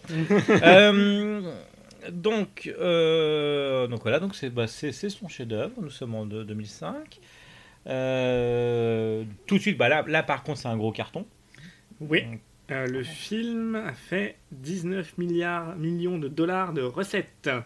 Voilà, donc, donc on peut parler d'un gros carton pour un, pour un budget somme toute. euh, Ah, quoique. ah oui, oui. Oui, ah, oui voilà, on va, on peut-être parler du suivant. Alors, est-ce qu'on parle du suivant ou du court métrage entre les deux? Enfin, du court métrage. Est-ce que c'est vraiment un court métrage Oui, c'est un très très court métrage. Très très court métrage. Alors, en, en 2009 sort deux, euh, deux réalisations de, de notre 2007. bonhomme. Euh, pardon, 2007, oui. Euh, deux réalisations de notre bonhomme. Euh, D'une part, euh, donc Werewolf Woman of the SS. Alors, bande-annonce euh, pour le projet Grand House de euh, Quentin Tarantino et Robert Rodriguez. Voilà, dans les bandes annonces du entre deux films de la version, euh, comment dire, De la, version, complète. de la version complète. alors, ça a été diffusé aux, aux États-Unis parce qu'en France, Oui. on n'y a, on a pas eu droit. Voilà. on, a juste eu droit à celle de, de pas mais celle de Machete. Oui. On a eu droit à celle de Machete. On a Avant eu- Planète Terreur, je crois. avant Planet Terror et on a eu droit à aucune autre hein, parce que pourtant il y en avait des, sympas. hein. Ouais, ouais. Donc il y avait 3-4 bandes annonces en fait entre les deux films enchaînés. Ouais. Et donc notamment celle-là, euh, Werewolf Woman of the SS. Qui, qui est un. Bah, qui est un. Tout ce qu'il aime dans, dans l'exploitation. euh, euh, alors, co- comment en dire plus? Euh, Bah, crois- d- D'ailleurs, on retrouvera certains éléments de cette bande-annonce. euh, dans The Haunted World of El Super Beasto en 2009. exactement. Euh, non, non, bah, bah, grosso modo, c'est un, euh, c'est un foutoir euh, avec Nicolas Cage hein, dans le rôle de Fu Manchu. Je, je tenais à le signaler. Euh, alors, l'histoire de cette bande-annonce. non, pas- c'est- bah, c'est- tout est dans le titre. hein, c'est des, euh, des, des, des femmes loups-garous euh, SS. Exactement. Voilà, Bah, là encore, on retrouve un hommage au cinéma d'exploitation des années 70, les Ilsa, les choses comme ça. Les- ouais. Euh, donc en, mais en 2007 sort. Alors euh, là, tu es en train de me montrer les chiffres au box-office. Euh, les fait- recettes. Les recettes au box-office, effectivement, là c'est un gros carton, mais c'est un remake. Remake de Halloween de John Carpenter. Voilà, donc euh, là, le Halloween de Rob Zombie sort en 2007. Euh, alors, euh, comment dire? bah, il y a du bon et du moins bon. Euh, L'idée principale intéressante est de, de d'avoir toute une partie sur la jeunesse de, de Michael Myers. Avant de raccrocher les wagons, en fait, avec le, le remake à proprement parler de l'histoire, stricto sensu euh, du film. Donc euh, on a euh, comment comment il s'appelle euh, McDowell Mac- Mac- Michael Mac- McDowell dans le rôle du docteur Loomis. ouais. On a Sherry Moon Zombie toujours dans, dans le rôle de la mère de Michael Myers. Exactement. Euh, Mais qui est pas mauvaise d'ailleurs dans celui-là. Oui, bah c'est la preuve qu'elle peut pas être euh, c'est pas une mauvaise actrice hein, si, euh, ou alors elle est bien dirigée. Je ne sais pas. On, on a Mac, Sherry Moon Zombie, on a euh, Scoot Taylor euh, Compton, Compton, je oui. Compton, euh, dans le rôle de Loris Road, euh, l'héroïne, bah, là, là, qui a carrément, c'est presque anecdotique hein, dans, dans- dans ce premier film. hein. On, on la voit très très peu et c'est juste, c'est juste histoire d'eux en fait, voilà. Parce que vraiment, on sent ce qui intéresse, ce qui a intéressé Rob Zombie dans cette version-là, c'est l'histoire de la famille dysfonctionnelle. Voilà. On le retrouvera d'ailleurs dans la suite qu'il va réaliser en 2009. 2009. euh, on, on y on- on- retournera. Mais euh, Donc euh, oui, effectivement, la jeunesse de Michael Myers, donc avec et aussi ce qui le conduit bah, du coup au massacre de sa famille. Il faut savoir que le film de Carpenter s'ouvrait sur les meurtres du petit Michael, alors que euh, qui ne tuait qu'une personne en fait. oui, alors que là il en tue beaucoup plus. Voilà, dans, dans le film de John Carpenter, euh, le jeune Michael Myers euh, tue euh, juste sa sœur, Mm. sa grande sœur. Alors que dans le film de Rob Zombie, euh, il y a tout un euh, et, Il tout il- un panel de personnages il- qu'il tue. qui tue. et il commence d'ailleurs par tuer des chats. et- et- Voilà, enfin, le- il- on a, on- en fait, on a la, la trame classique du, euh, du gamin persécuté à l'école qui finit par se rebeller. ouais. Euh, les adultes qui ne voient pas les signes comme quoi ça ne va pas. On a Voilà, ou au contraire, justement, qui le voit bien. Ouais. Je veux dire, il est quand même convoqué dans le bureau du directeur parce qu'il a soi-disant euh, ramené des animaux morts, euh, Ouais. tué des animaux en classe, enfin, etc. Oui, oui, mais on, on a l'image de la mère qui ne voit pas, enfin qui ne veut pas voir plutôt. Voilà. Euh, On a que- justement bah, la famille, comme tu dis, dysfonctionnelle, la mère, donc euh, évidemment, qui est stripteaseuse, Ah, voilà, euh, qui, euh, enfin, où les enfants sont tous d'un père différent et qui Ouais. vivent avec un nouveau beau-père, euh, beau-père au chômage, euh, violent, qui, alcoolique. euh, qui, bah, qui est le cul sur le canapé en train de regarder la télé. Tout, bah, tout- bah, bah, D'ailleurs, je, je ne sais pas si je- on le voit debout dans le film. Non, parce qu'il a un plâtre. Oui, Mais qu'à un moment, il menace, il menace justement comment, la grande sœur en lui disant quand ça se sera réparé, tu vas t'en prendre une. quoi. Voilà, donc on, on est vraiment face. euh, non, c'est la famille dysfonctionnelle. Voilà. Euh, bah, tout, tout comme la, la famille de. papa, joué par William Forsythe, Oui, oui, oui. le shérif de The Devil's Reject. Voilà, euh, en fait, euh, euh, on voit vraiment que Rob Zombie, il s'est créé sa propre famille, enfin sa famille de cinéma, Mm. qui, est, bah, qu'il fait, qui va faire jouer tout au long de sa carrière cinématographique, enfin carrière qui n'est pas terminée d'ailleurs. Euh, euh, bah, d'ailleurs, je, alors, je voulais revenir sur la famille dysfonctionnelle. De toute façon, c'est une famille dysfonctionnelle telle qu'il y avait aussi dans The Devil's Reject, telle qu'il y avait dans la maison de, la même Oui. dans la maison de mille morts, telle qu'on leur reverra plus tard d'ailleurs. parce que euh, parce que parce, parce que voilà tout simplement. Et donc alors voilà, donc on a vraiment une toute une partie, on a au moins la moitié du film en fait qui est centrée sur euh, voilà cette adolescence. On le voit même donc son passage en institut psychiatrique. Oui. Ce qui est très, ce qui est effleuré euh, du, bah, du côté de Carpenter, On- parce que Carpenter, ce qui intéressait plus, c'était le voir adulte. euh, Voilà. enfin, c'était euh, l'ombre. Donc voilà, on Euh. voit sa relation avec le docteur Loomis, c'est la bascule, on va dire, de Myers dans la folie pure. Et meurtrière, l'absence d'émotion totale. Bah, ba- bascule d'ailleurs, qui est induit euh, aussi à la fois par euh, son vécu, par euh, la famille dysfonctionnelle, qui par la société aussi, enfin par l'hôpital psychiatrique. On voit en fait Rob Zombie déstructure le Carpenter. Le, le Carpenter, Michael Myers, c'était bah, c'est The Shape, c'est c'est la forme. Euh, là, on est sur la psyché, on est sur, euh, on est sur autre chose. Alors, c'est- donc c'est un, remake qui était très, qui est, qui est très intéressant, qui, qui- Bah, qui égratigne aussi un peu la, la figure, parce que euh, pour un puriste, euh, Michael Myers, c'est quoi? C'est un type qui ne dit rien Mm. et qui tue au couteau. Là, Michael Myers, euh, il expérimente un peu les armes. oui, Il rompt un peu ce- cette image. euh, bah, regarde ce qui marche. hein. Mm. Voilà. Voilà, donc grosso modo, euh, bah, il tue le beau-père à coup de batte de baseball. euh, et voilà, le couteau, c'est pas sa première arme en fait, c'est pas ce qui lui vient instinctivement. Mm. Et comment dire. euh, donc voilà, c'est tourné dans un style très années 70. Même si, alors voilà, on est sur la jeunesse de Michael Myers dans les- en 1975. Mm. Et l'échappée de l'asile intervient 15 ans plus tard, donc en 90. Et en gardant toujours un peu ce grain euh, cinéma de drive-in, euh, cinéma grindhouse, quoi. Ah, mais c'est donc, donc, donc on est face à une belle relecture. Alors on va peut-être passer directement à sa suite qui, qui, bah, qui débarque en 2009. Alors Vraiment? Ah oui, non, oui, oui, le film, oui, oui, oui. Le film débarque en 2009. euh, qui débarque en salle en 2009, oui. Oui, oui. Pour- Pourquoi tu voulais euh, Parce que j'ai repéré un truc dans le film, en fait, deux même, Ah, vas-y. Euh, plus tard. Ah, bon, ok. Alors, bah, le, bah, le film Halloween 2 qui débarque en 2009, euh, qui, qui est vraiment. euh, Là, on, on sort un peu, un peu de la suite. euh, C'est plus la suite, c'est pas un remake du Halloween 2 cette fois. Ouais. C'est la suite de son remake. voilà.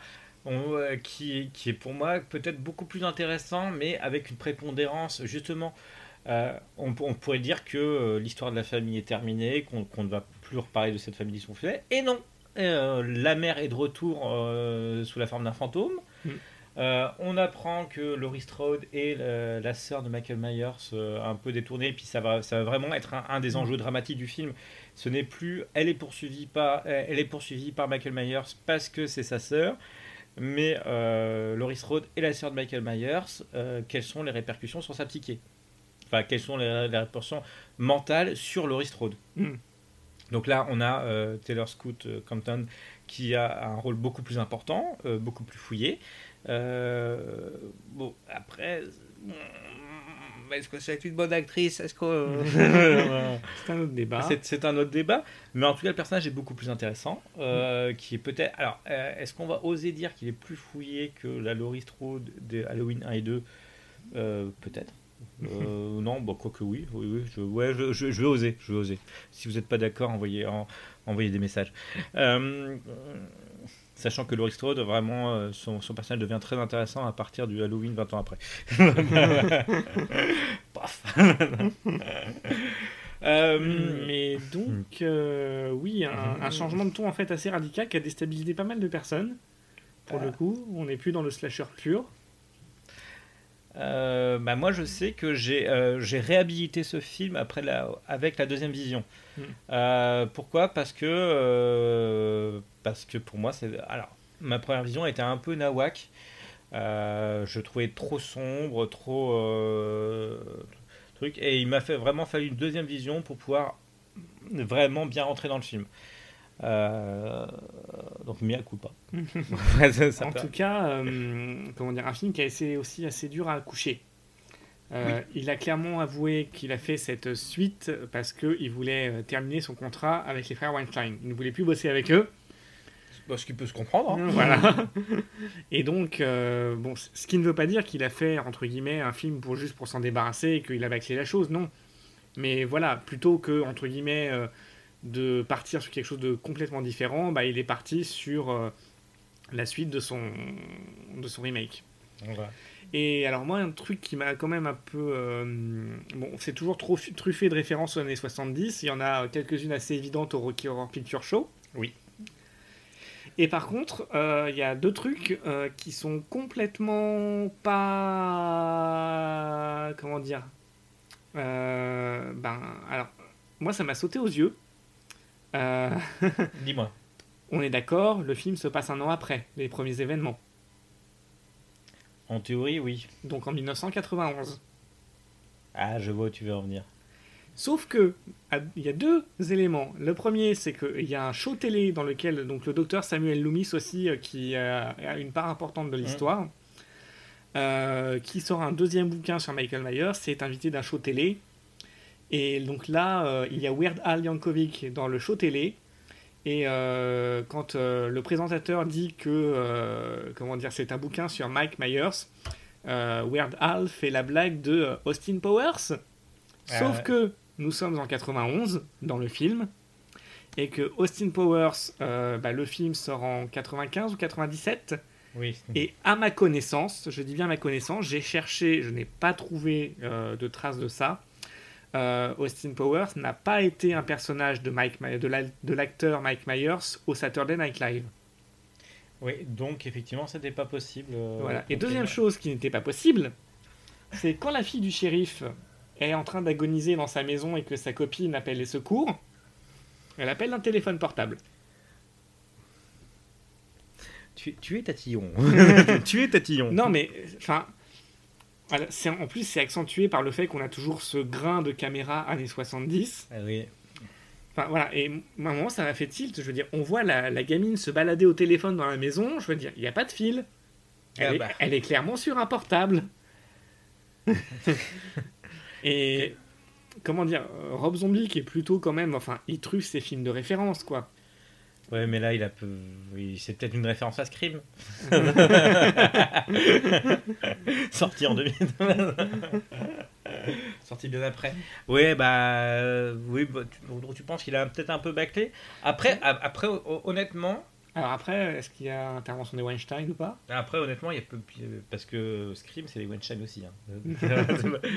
Euh, euh, honnêtement, ça, ça, ça se sent. Alors, euh, ça se sent que le film a été dur à tourner, euh, pas dans Halloween 2, mais dans l'autre film qui sort en 2009.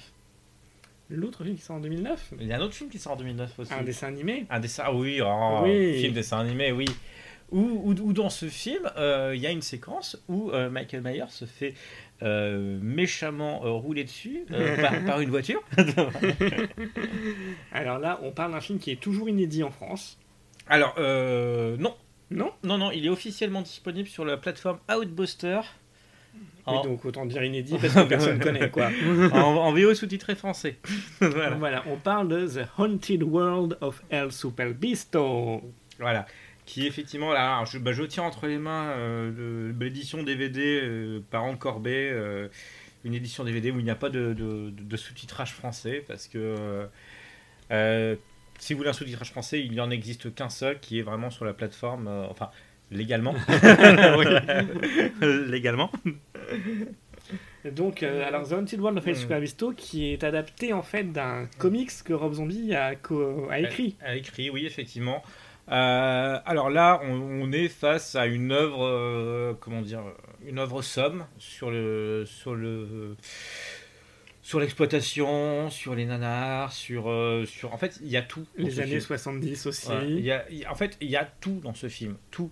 Euh, du zombie nazi, euh, du, Un personnage qui s'appelle Docteur Satan. ouais, il y a un docteur Satan. Il y a des boobs.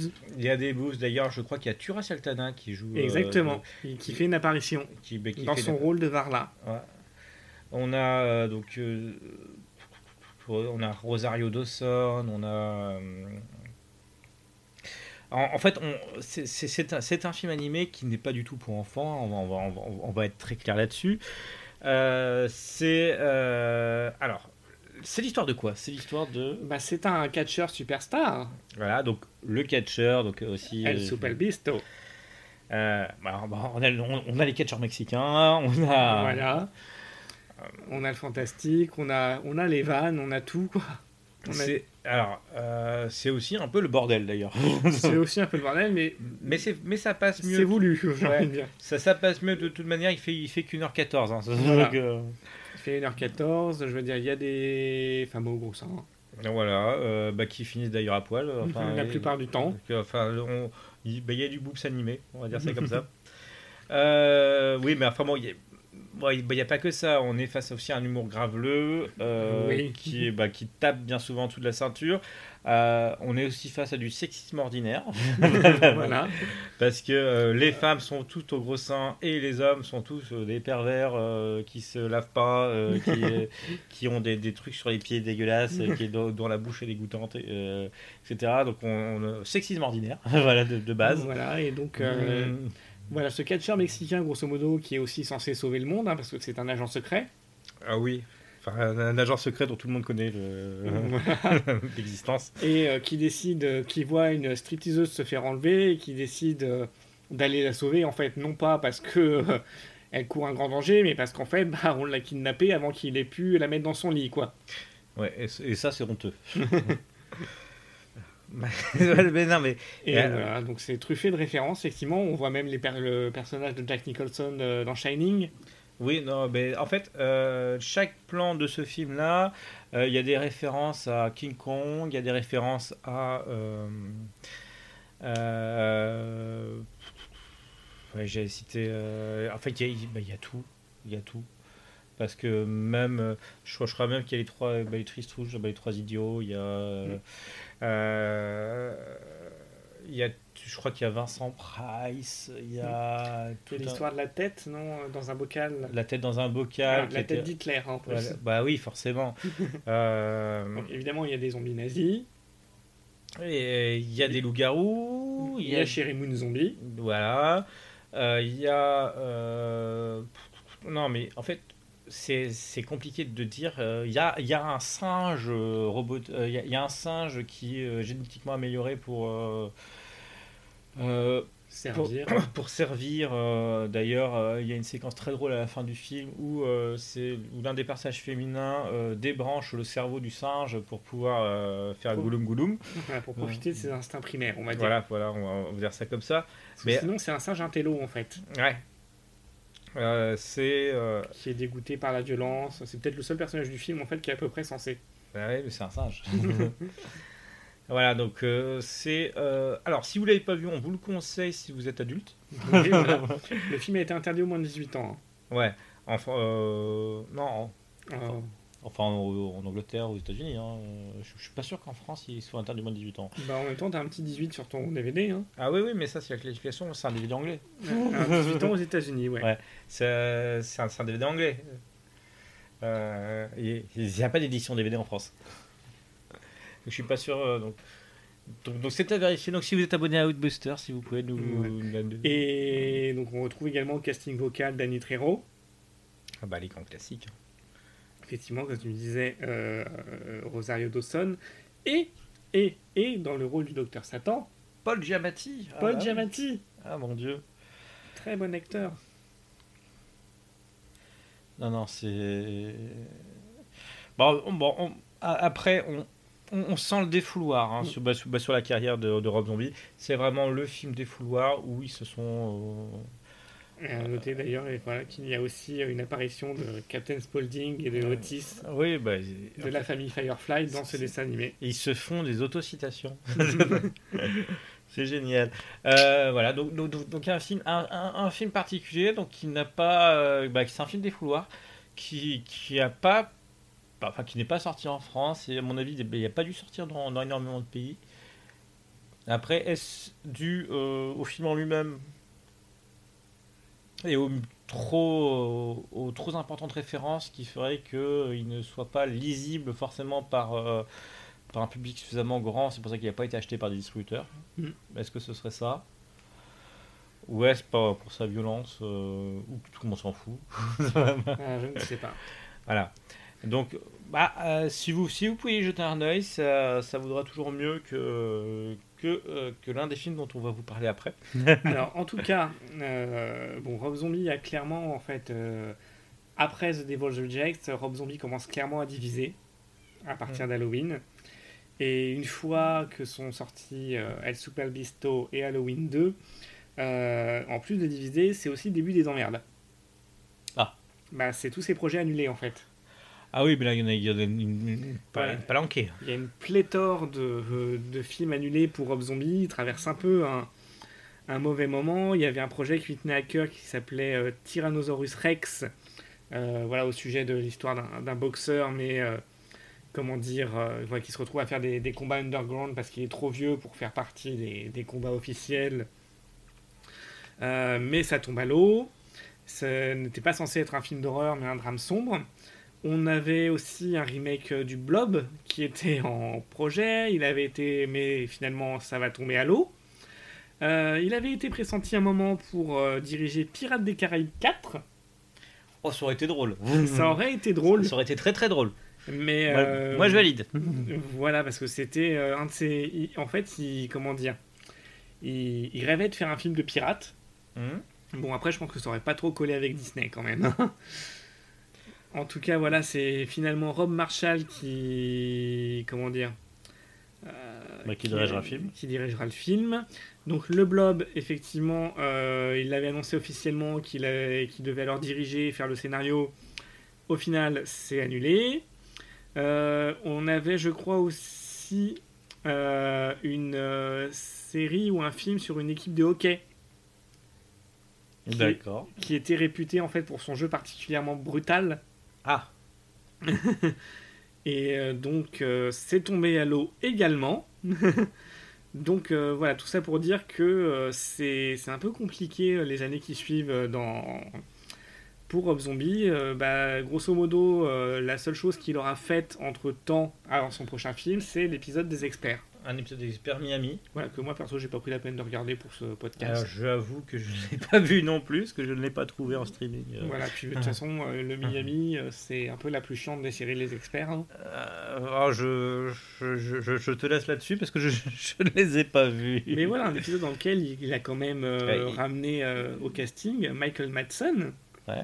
William Forsyth, Malcolm McDowell et Billy Gibbons de Z The Top Et oui, et, ce, en, et Sherry Moon Zombie. et Sherry Moon Zombie. Ouais. Voilà, donc euh, grosse, du coup, euh, c'est hum, comment dire, c'est Fast Forward en 2013, je crois, quand sort The Lord. The Lord of Salem. Salem. Alors, est-ce que euh, j'ai une bande-annonce écoutable? Euh, Tac, tac, tac. Non, j'ai pas de bande-annonce écoutable. Euh, non, c'est ça. Hop. Là, ce que je vais faire, c'est que je vais vous mettre un extrait de ce film. Ah non, c'est la bande-annonce. Ok.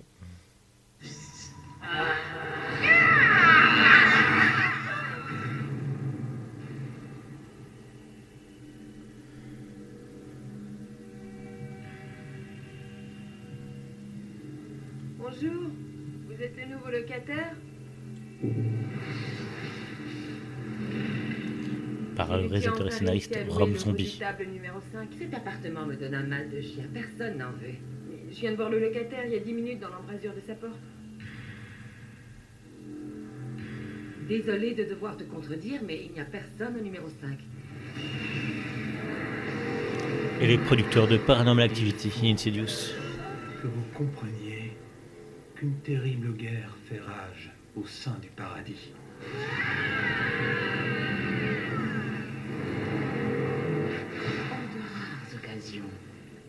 Un enfant extraordinaire pareil.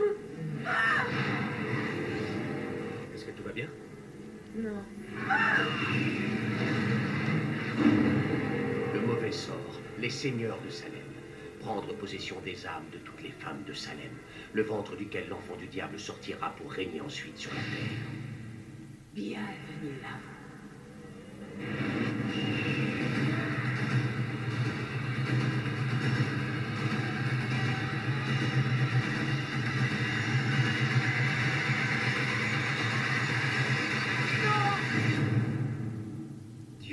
N'épargne pas les anges quand ces derniers ont péché. Oui, mais alors pêcher quoi? Une carpe? Je crois que c'est une truite. Voilà. Alors, donc, The Lords of Salem. euh, peut-être le dernier bon film, enfin... Ah bah, moi j'ai beaucoup aimé. Euh, ouais. Bah, le dernier bon film, c'est ce que je dis. Euh, Enfin, bah, ce- celui qui, euh, qui, on va dire, va faire Accentue encore la division. bah, ça accentue à la fois, à la fois ça accentue la division, puis à la fois, euh, enfin, pour moi, les gens sont assez unanimes sur, bah, sur ce film-là. hein. Il n'y a pas eu énormément de. Ah bon? Ah oui, oui. Moi j'avais souvenir qu'au contraire, beaucoup de gens disaient que c'était très chiant. Oui, au moment de la diffusion, la première diffusion, oui. Euh, au moment du. Enfin, moi je me souviens d'avoir vu en festival, au sortir de la salle, tout le monde disait que c'était chiant. Mais une semaine après, ah bah non, c'était pas si chiant, euh, ça, ça allait. Donc, euh, Alors que moi j'ai souvenir en fait d'être très rapidement rentré. Alors le rythme est très lent. Oui. En fait, c'est ça aussi, c'est qu'on a un changement radical chez Rob Zombie, euh, qui d'habitude fait des films assez nerveux, euh, très violents, et avec de nombreuses, euh, comment dire, péripéties. Bah là, il, ch- cherche à faire quelque chose de, très pictural en fait. Voilà, c'est très pictural, ça mise énormément sur l'ambiance, c'est très travaillé au niveau sonore. Et il y a des, vraiment des séquences effectivement euh, rêvées et même parfois non rêvées, euh, hallucinantes. Euh, moi je me souviens, je suis vraiment rentré dedans, mais à fond, quoi. J'étais absorbé par le truc. Et voilà, il y avait des plans, enfin tout le, tout le passage final dans le théâtre, les rêves un peu zarbi de Sherry Moon. Ah oui, parce que naturellement, l'actrice principale, c'est Sherry Moon Zombie. Ah bah forcément, attendez. non mais. Euh, The Lord of Salem, ça parle de quoi en fait? The Lord of Salem, ça parle de euh, Sherry Moon Zombie, euh, qui est une DJ avec euh, deux autres comparses sur une radio locale, qui un jour reçoit un album de, sur un vinyle d'un groupe euh, local, ou hyper local, euh, dont personne n'a jamais entendu, et qui s'appelle The Lord of Salem. Et euh, c'est en passant la- le, le vinyle à l'envers qu'elle découvre que... alors d'ailleurs, pourquoi elle le passe à l'envers? Je crois qu'à un moment, c'est un de ses compagnons de radio qui lui Dit parce c'est- il c'est le peut-être- passe une première fois à l'endroit, il n'entend de rien ou très peu. Et c'est un de ses comparses de radio, je ne sais plus si c'est Ken Forey ou si c'est l'autre, qui lui dit qu'il y a des légendes comme quoi certains groupes s'amusaient en fait à Ah. inverser les, les pistes et qu'il fallait passer le disque à l'envers pour en avoir le vrai contenu. Et donc elle essaye. Et, et puis ça marche. Et puis ça marche, sauf que ça réveille quelque chose. Sauf que ça arrivait quelque chose et on va pas trop en ben, on va pas trop bah, divulgacher. Voilà, simplement, c'est à partir de ce moment-là que les, les mauvais rêves commencent et s'accentuent, euh, qu'elle pense avoir rêvé, puis elle se rend compte qu'il y a des traces physiques. Euh, surtout que ça se passe euh, à Salem. À Salem même, oui. Bah, à Salem même, bon, à contrée alors mythique pour les sorcières. euh, donc, donc il y, a, y a un personnage de, de c'est un chercheur qui, bah, qui, qui, qui étudie ça en même temps. Bah, D'ailleurs, c'est très bizarre que, que l'émission d'avant, elle tombe, sur- elle interviewe justement un chercheur sur, sur, le, sur le satanisme et les sorcières. C'est comme quoi le hasard fait bien les choses. Voilà, donc joué par Bruce Davison. Voilà.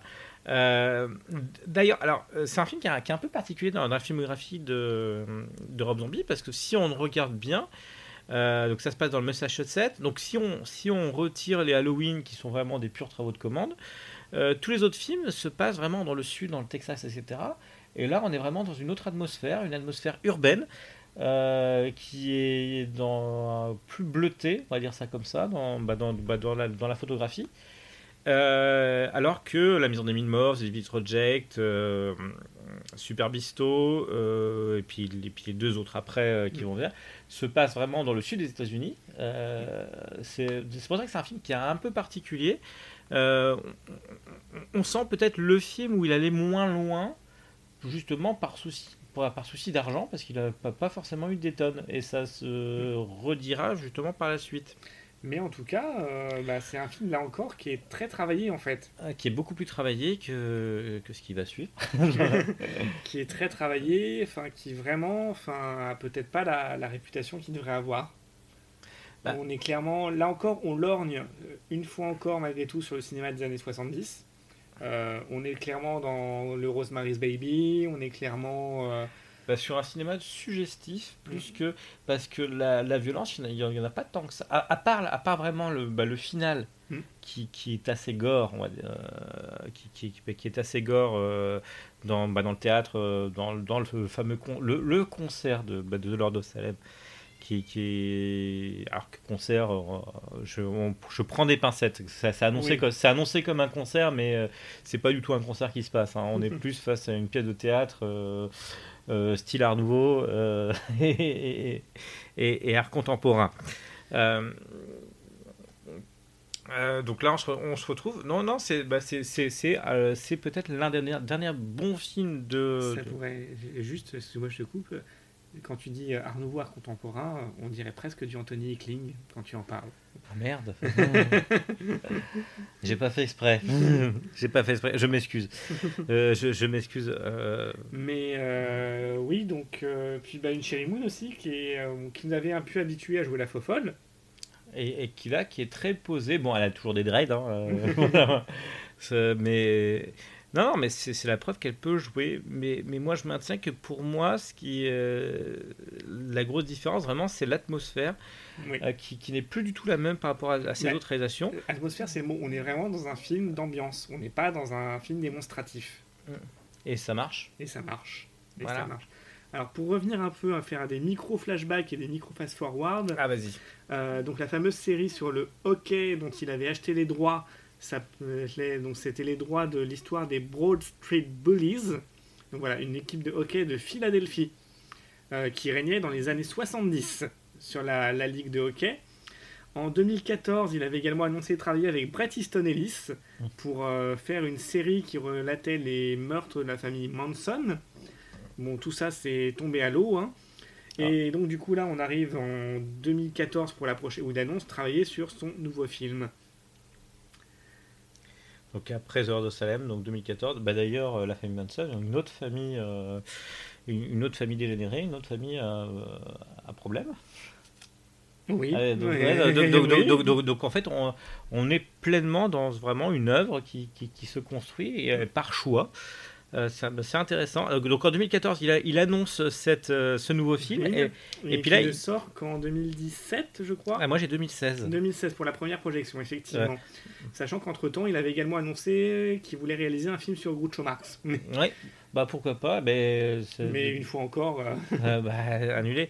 Alors pour, bah, pour ce nouveau film qui sortira en 2016, donc, il lance une campagne de Kickstarter. mhm. Que, donc le, bah, le film c'est 31. Voilà, il Euh, s'appelle 31. Il, euh, il s'appelle 31. Je crois que j'ai la bande annonce quelque part. Et je- Hop. Alors, on va laisser un peu la bande annonce. Si vous pensez que je suis une sorte de comique grimé affublé d'un nez vermillon que l'on voit au cirque du quartier, vous vous trompez lourdement. Je suis pas venu dans le but de vous réconforter. J'ai la mission d'achever votre misérable vie. L'un dans l'autre, la vie vous a plutôt souri. Au plus profond de vous-même, vous deviez savoir que ça allait se terminer. Mieux vaut que ça se passe aujourd'hui.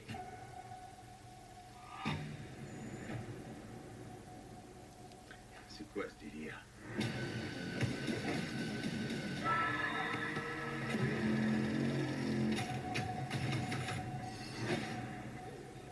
Ce soir, nous allons faire une partie de 31.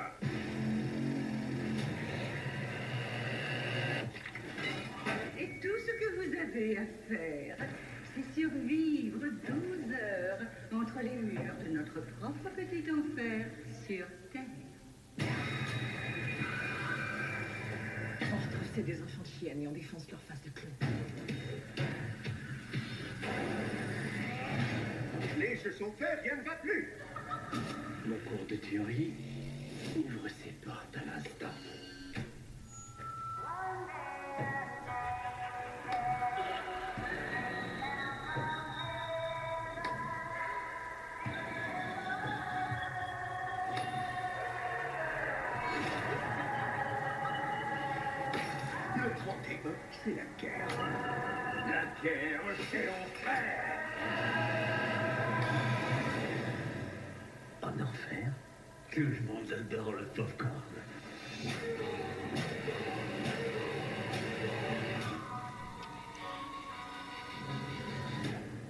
Voilà, donc c'était 31, qui se passe d'ailleurs le 31 octobre, jour d'Halloween. Exactement. Euh, euh, tout, comme, la Maison des Mille Morts. Donc euh, ben là aussi, on retrouve des, espèces d'échos de, ce qu'il a fait avant. Euh, on a aussi le nain nazi. Voilà. Histoire d'avoir tout. Alors, par contre, là, là, euh, là c'est la cata. Alors, on retourne déjà, euh, pour parler un peu du style, on retourne à un film beaucoup plus. euh, bah, on retourne vraiment au pur cinéma d'exploitation euh, brut de décoffrage. Alors, euh, ce qu'il faut savoir, c'est qu'il me semble que ce film a été tourné en moins de deux semaines. C'est ça. Dans, dans un entrepôt. voilà, non mais effectivement. En fait, ce qui s'est passé, c'est que suite à tous ces nombreux échecs successifs de projets, euh, Rob Zombie, il en a marre. Donc, il écrit un script en quelques jours. Et ensuite, effectivement, il le tourne en deux semaines. L'idée, c'est que voilà, il voulait faire un, film vite.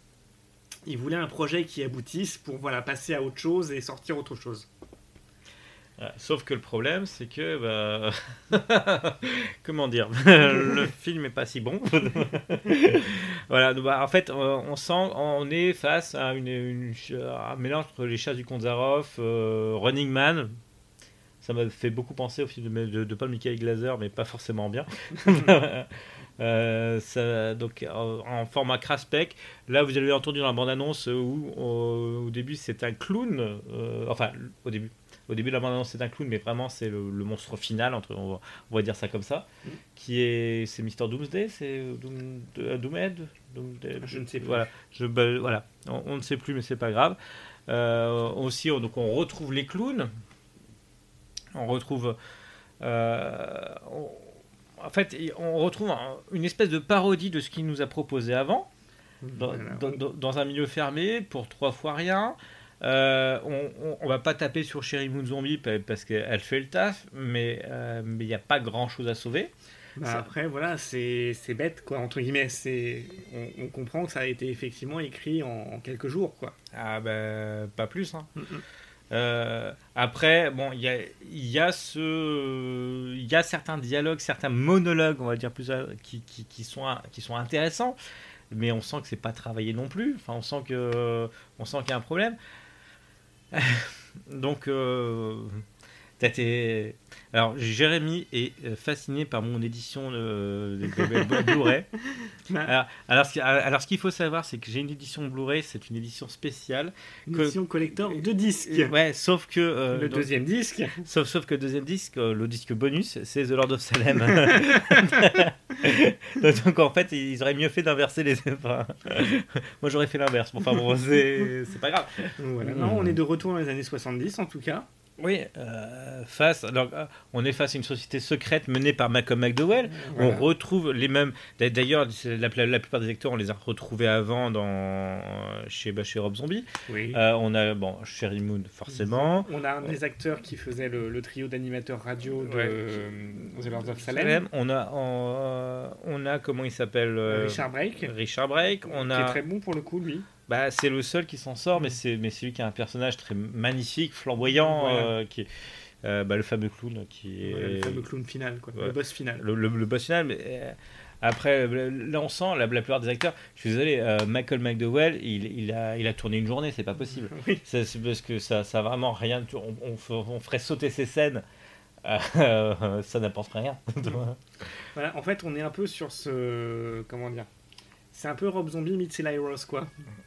Ouais. Il y a cette espèce de fameux fantasme de la, la société secrète qui se fait des, des parties de, de massacre, en, qui, qui prend des gens lambda, entre guillemets, pour les faire massacrer par d'autres, en mode c'est le divertissement du riche, quoi.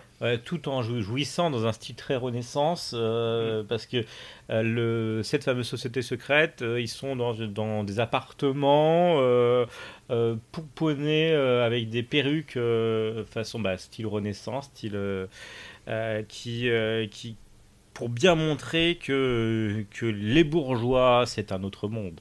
Voilà. Face aux pouilleux.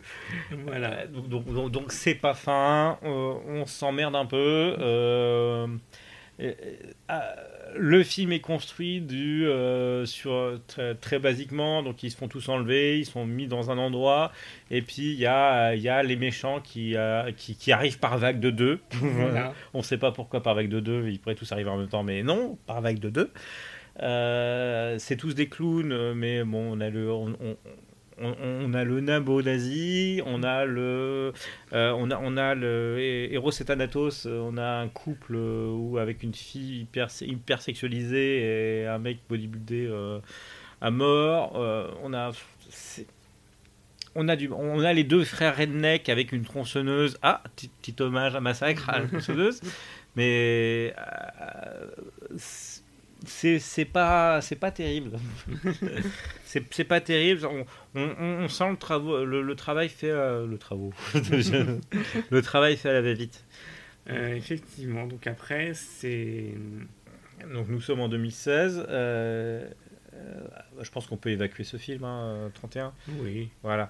Donc on évacue ce film et puis on arrive en 2019 euh, enfin en 2019 euh, ça c'est sur la fiche IMDb et Wikipédia parce que ça ne sortira que cette année Oui, 2020 Les, les premières rumeurs, en fait, datent de 2017 aussi sur ce film. Voilà, mais hop, hop, hop, hop, hop. est-ce que je l'ai? Oui. Alors, petite bande-annonce. Ce matin, la traque des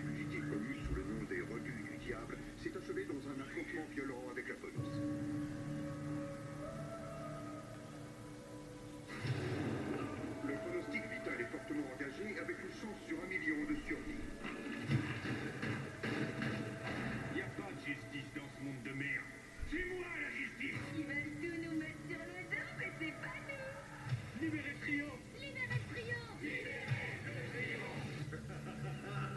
Libéré Trio, l'hymne de nos campagnes. C'est vraiment le jour des morts maintenant. Surtout pas. Tu veux dire quelque chose? J'ai envie de faire la fête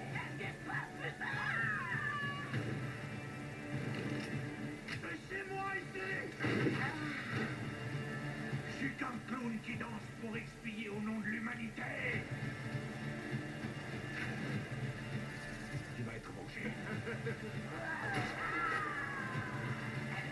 Ici, c'est mon usine à macaber. Et maintenant, c'est toi mon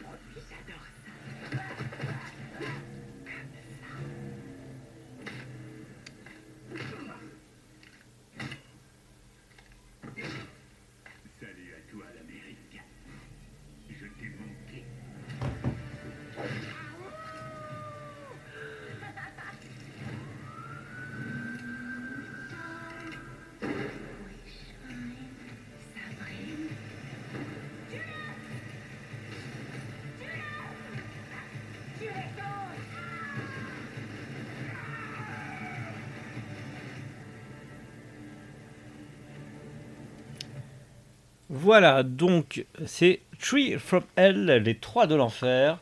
euh, la suite de la- de- des aventures de la famille, Fa- Famer- la famille Firefly, j'en arrive plus à parler. Voilà, troisième opus donc euh, de Les Maisons des Mille Morts, The Devil's Rejects, Three from Hell, donc maintenant qui deviennent une trilogie. Voilà, euh, est-ce que ça va passer à la quadrilogie? On ne sait pas. On ne sait pas, on sait Ouais. déjà qu'un coffret de la trilogie est prévu. alors je ne sais pas si c'est prévu en France ou pas, mais en tout cas c'est prévu pour septembre. Euh, ah, je, je ne suis pas au courant encore. Donc, euh, euh, alors, euh, comment prendre le bousin Comment commencer Parce que, alors, C'était compliqué en fait de passer derrière The Devil's Rejects déjà. ah, de, bah, de, de base, parce que c'est vraiment le summum de la carrière de, bah, de Rob Zombie. Euh, alors, euh, il y a des bonnes choses et des mauvaises. Euh, On va répondre en, en 4 points et 3 sous-parties. non, alors, alors le, le film va. alors, nos avis divergent bah, déjà sur le film. On n'est on est pas entièrement d'accord. Alors, moi je suis plutôt optimiste. Euh, pour, alors, de ce que j'ai vu, il y a effectivement trois parties qui sont pas forcément hyper bien dosées. Voilà. Euh, qui, euh, mais mais il y a des bonnes choses. Eh ben, c'est toujours meilleur que 31. voilà, donc, donc- donc déjà partant de là, on, on est bon. Il y a des bonnes choses. Bah, alors, tu m'arrêtes si tu n'es pas d'accord avec moi. hein. D'accord, en prison, Ouais. je t'arrête. Tu m'arrêtes. Alors, Alors première partie, la, la partie où, euh, avec, euh, où les personnes sont arrêtées et sont en prison, donc on etc. découvre déjà euh, la, voilà, la grande question que tout le monde se posait. Les Firefly étaient-ils morts Comment- Eh ben, Bah, surtout, comment ont-ils pour... alors ils ont beau avoir été criblés de balles, au final, ils ont survécu. Enfin, survécu, survécu, euh, Sid Haig, euh, Euh, ouais, enfin bon. Euh, ils ont survécu et donc du coup se retrouvent euh, emprisonnés, jugés. Donc ils ont survécu, c'est pour ça qu'ils se font surnommer les Three from Hell par la presse. Parce que voilà, entre guillemets, avoir le corps criblé de balles et s'en sortir, bah ils sont revenus de l'enfer quoi. Voilà. Donc, donc ils, ont survécu, ils sont en prison. Alors, Captain Spaulding va mourir en prison, il n'y a pas de souci. Euh, enfin, il n'y a pas de souci. Il y, a bah, bah, il y a un petit souci. Euh, par contre, euh, donc il va mourir en prison. Donc ça, ça amène une image un peu, comment dire, un peu particulière parce Oui. que Rob Zombie voulait à tout prix c'est Sid Haig, que Sid Haig apparaisse dans son film, mais bon, Sid Haig n'était pas forcément en état. Voilà, en fait, il faut savoir qu'à l'origine, le film devait réunir les trois, les trois originaux, donc Sid Haig, Bill Mosley, Sherry Moon Zombie.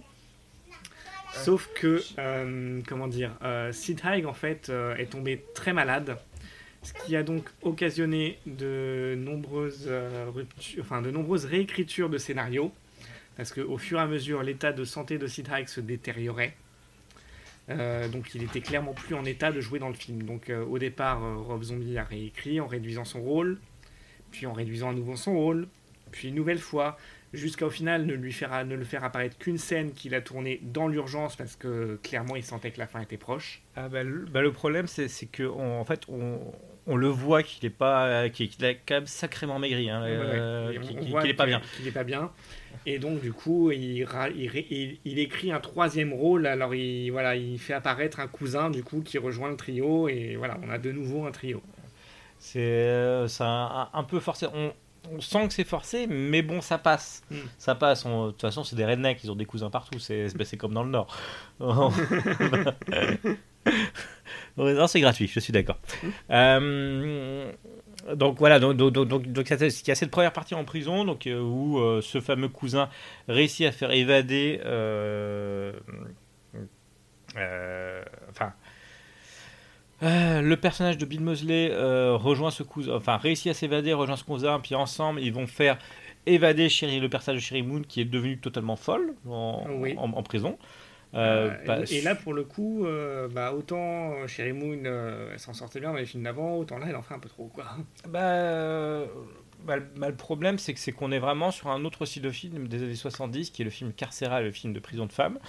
Et en même temps, pas tant que ça. Et en même temps, pas tant que ça. Bah, en fait, c'est vraiment sur cette partie-là qu'il euh, qu'il y a, peut-être un souci. C'est que le, le principe, c'est comment la faire sortir de prison.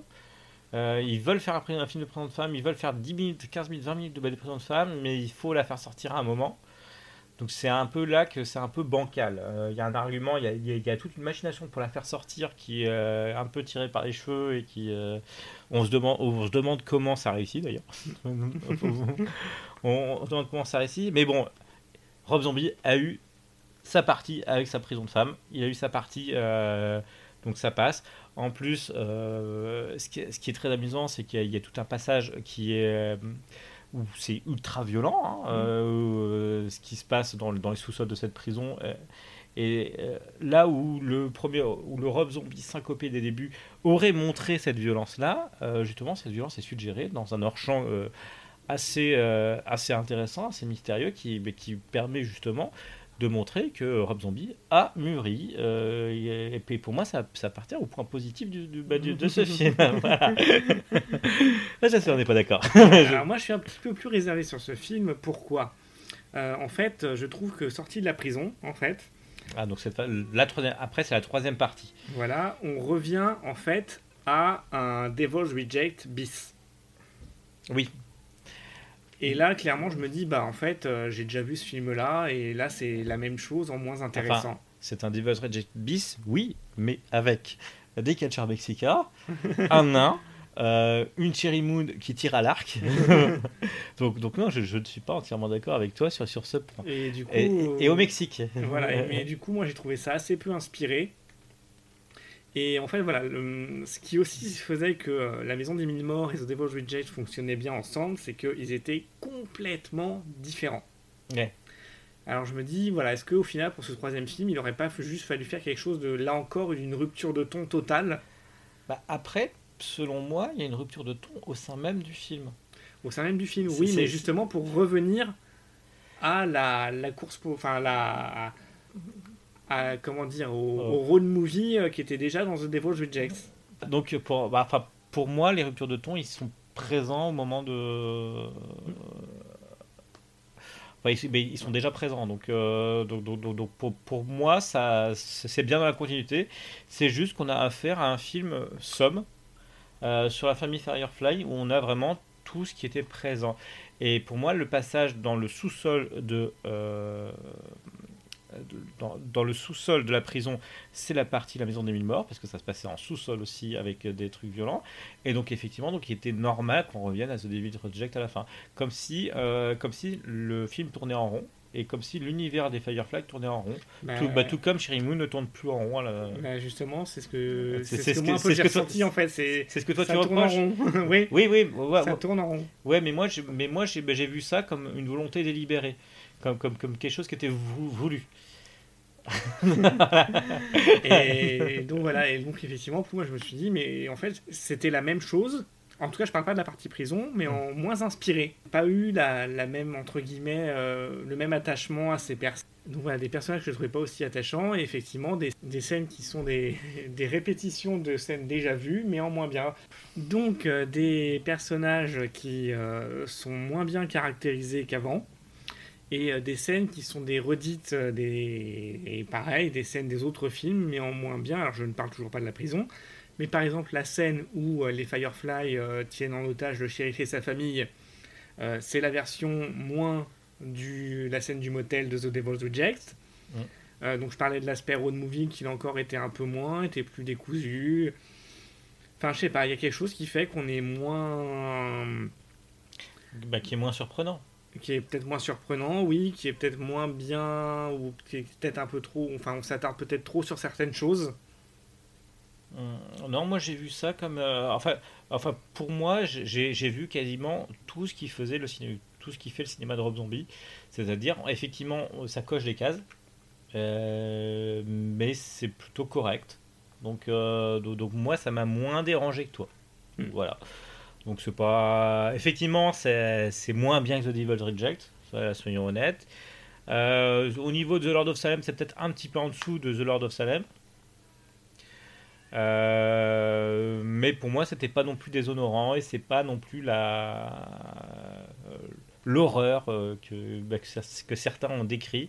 Enfin, c'est pas non plus comme comme on en di- discutait un peu hors hors, hors podcast. euh, C'est pas non plus euh, comme Mad Movies qui a fait un truc totalement élogieux là- là-dessus. Ça mé- ça mérite pas. Mais au moins, on est face à un bon petit Rob Zombie où, euh, où on ne s'ennuie pas et, et qui passe très très très très bien. Euh, et il y a deux, deux, trois idées de mise en scène qui, qui, bah, qui sont sympathiques et qui, qui moi m'ont plu. Le, ce dernier passage euh, au Mexique, euh, etc., avec, avec c'est un espèce de western avec des, avec des catcheurs mexicains. pour, moi, pour moi, ça m'a beaucoup plu. Où, effectivement, où Shaimon Zombie est, est, un, est, est un Indien. Donc Bon. voilà un peu, on a fait un peu le tour là du coup de la carrière cinématographique de Rob Zombie, Bah, du- euh, qui est bah, du coup vraiment un réalisateur intéressant. Voilà, donc nous avons fait le tour de la carrière cinématographique de Rob Zombie. euh, Euh, donc, un réalisateur malgré tout qu'on recommande. Euh, Peut-être, et en fait, moi ce que je trouve dommage, en fait, c'est qu'avec le style qu'il a, il serait justement intéressant de le voir sortir des, des carcans du cinéma de genre, ce qu'il a essayé de faire, mais ce qui n'a jamais abouti jusque-là. ah, bah, ce, ce serait intéressant de le voir dans un, dans un mélodrame, par exemple. Mhm. Euh, Bah, les projets qu'il a essayé de développer, par exemple sur euh, la fameuse histoire de l'équipe de hockey ou sur euh, le boxeur. euh, Ah, mais je, ben, je pense que ça. De toute façon, il a montré qu'il pouvait être un bon, un bon réalisateur. Oui. Donc, donc, donc- donc déjà de base, euh, il peut nous apporter quelque chose. Après, est-ce qu'il a la force euh, Est-ce que maintenant il a la force et le courage? Est-ce que, ces différents ne l'ont pas émoussé? Parce que on sent vraiment que dans 31, euh, moi j'ai. Je suis plus gentil que toi sur from Hell, mais bon, on sent quand même que ça c'est un peu. Il a voulu faire un truc somme c'est pas bon signe en général. hein. Ça- ça- ça- ça- en, gé- en général, on fait ça en fin de carrière. on, on- on fait ça vraiment quand. euh, Après, là aussi, parce qu'on parle de cinéma, mais ce serait oublié que Rob Zombie n'a pas que le cinéma. Oui, bah, il, il est encore en musique. Moi, je, moi, je l'ai vu l'année dernière au Hellfest, donc euh, pas au Knotfest, pardon. Euh, donc, euh, donc, c'est- pour ça qu'il en fait, il a plusieurs cordes à son acte et, euh, et on pense qu'il va revenir assez vite, hein, de toute manière, que, que sur quelques supports que ce soit.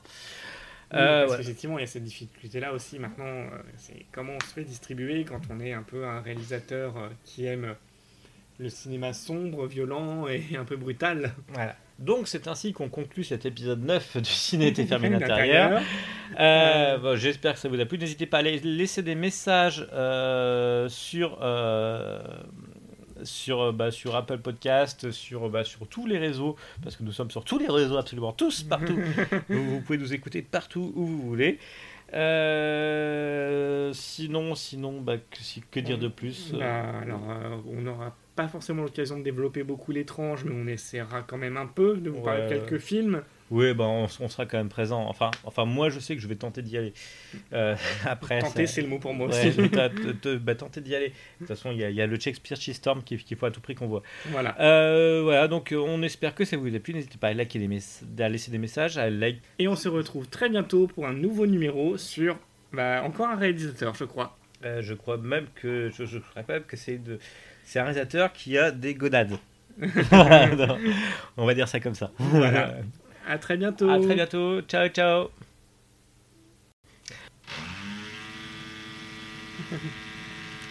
Alors, le voisin, il devrait savoir que normalement, après 19h, on n'a plus le droit à la perceuse. Ouais. Donc, euh, on, on- on va attendre que ça finisse. Donc, au final, moi, effectivement, moi, ce que je trouvais, c'est qu'on s'attache.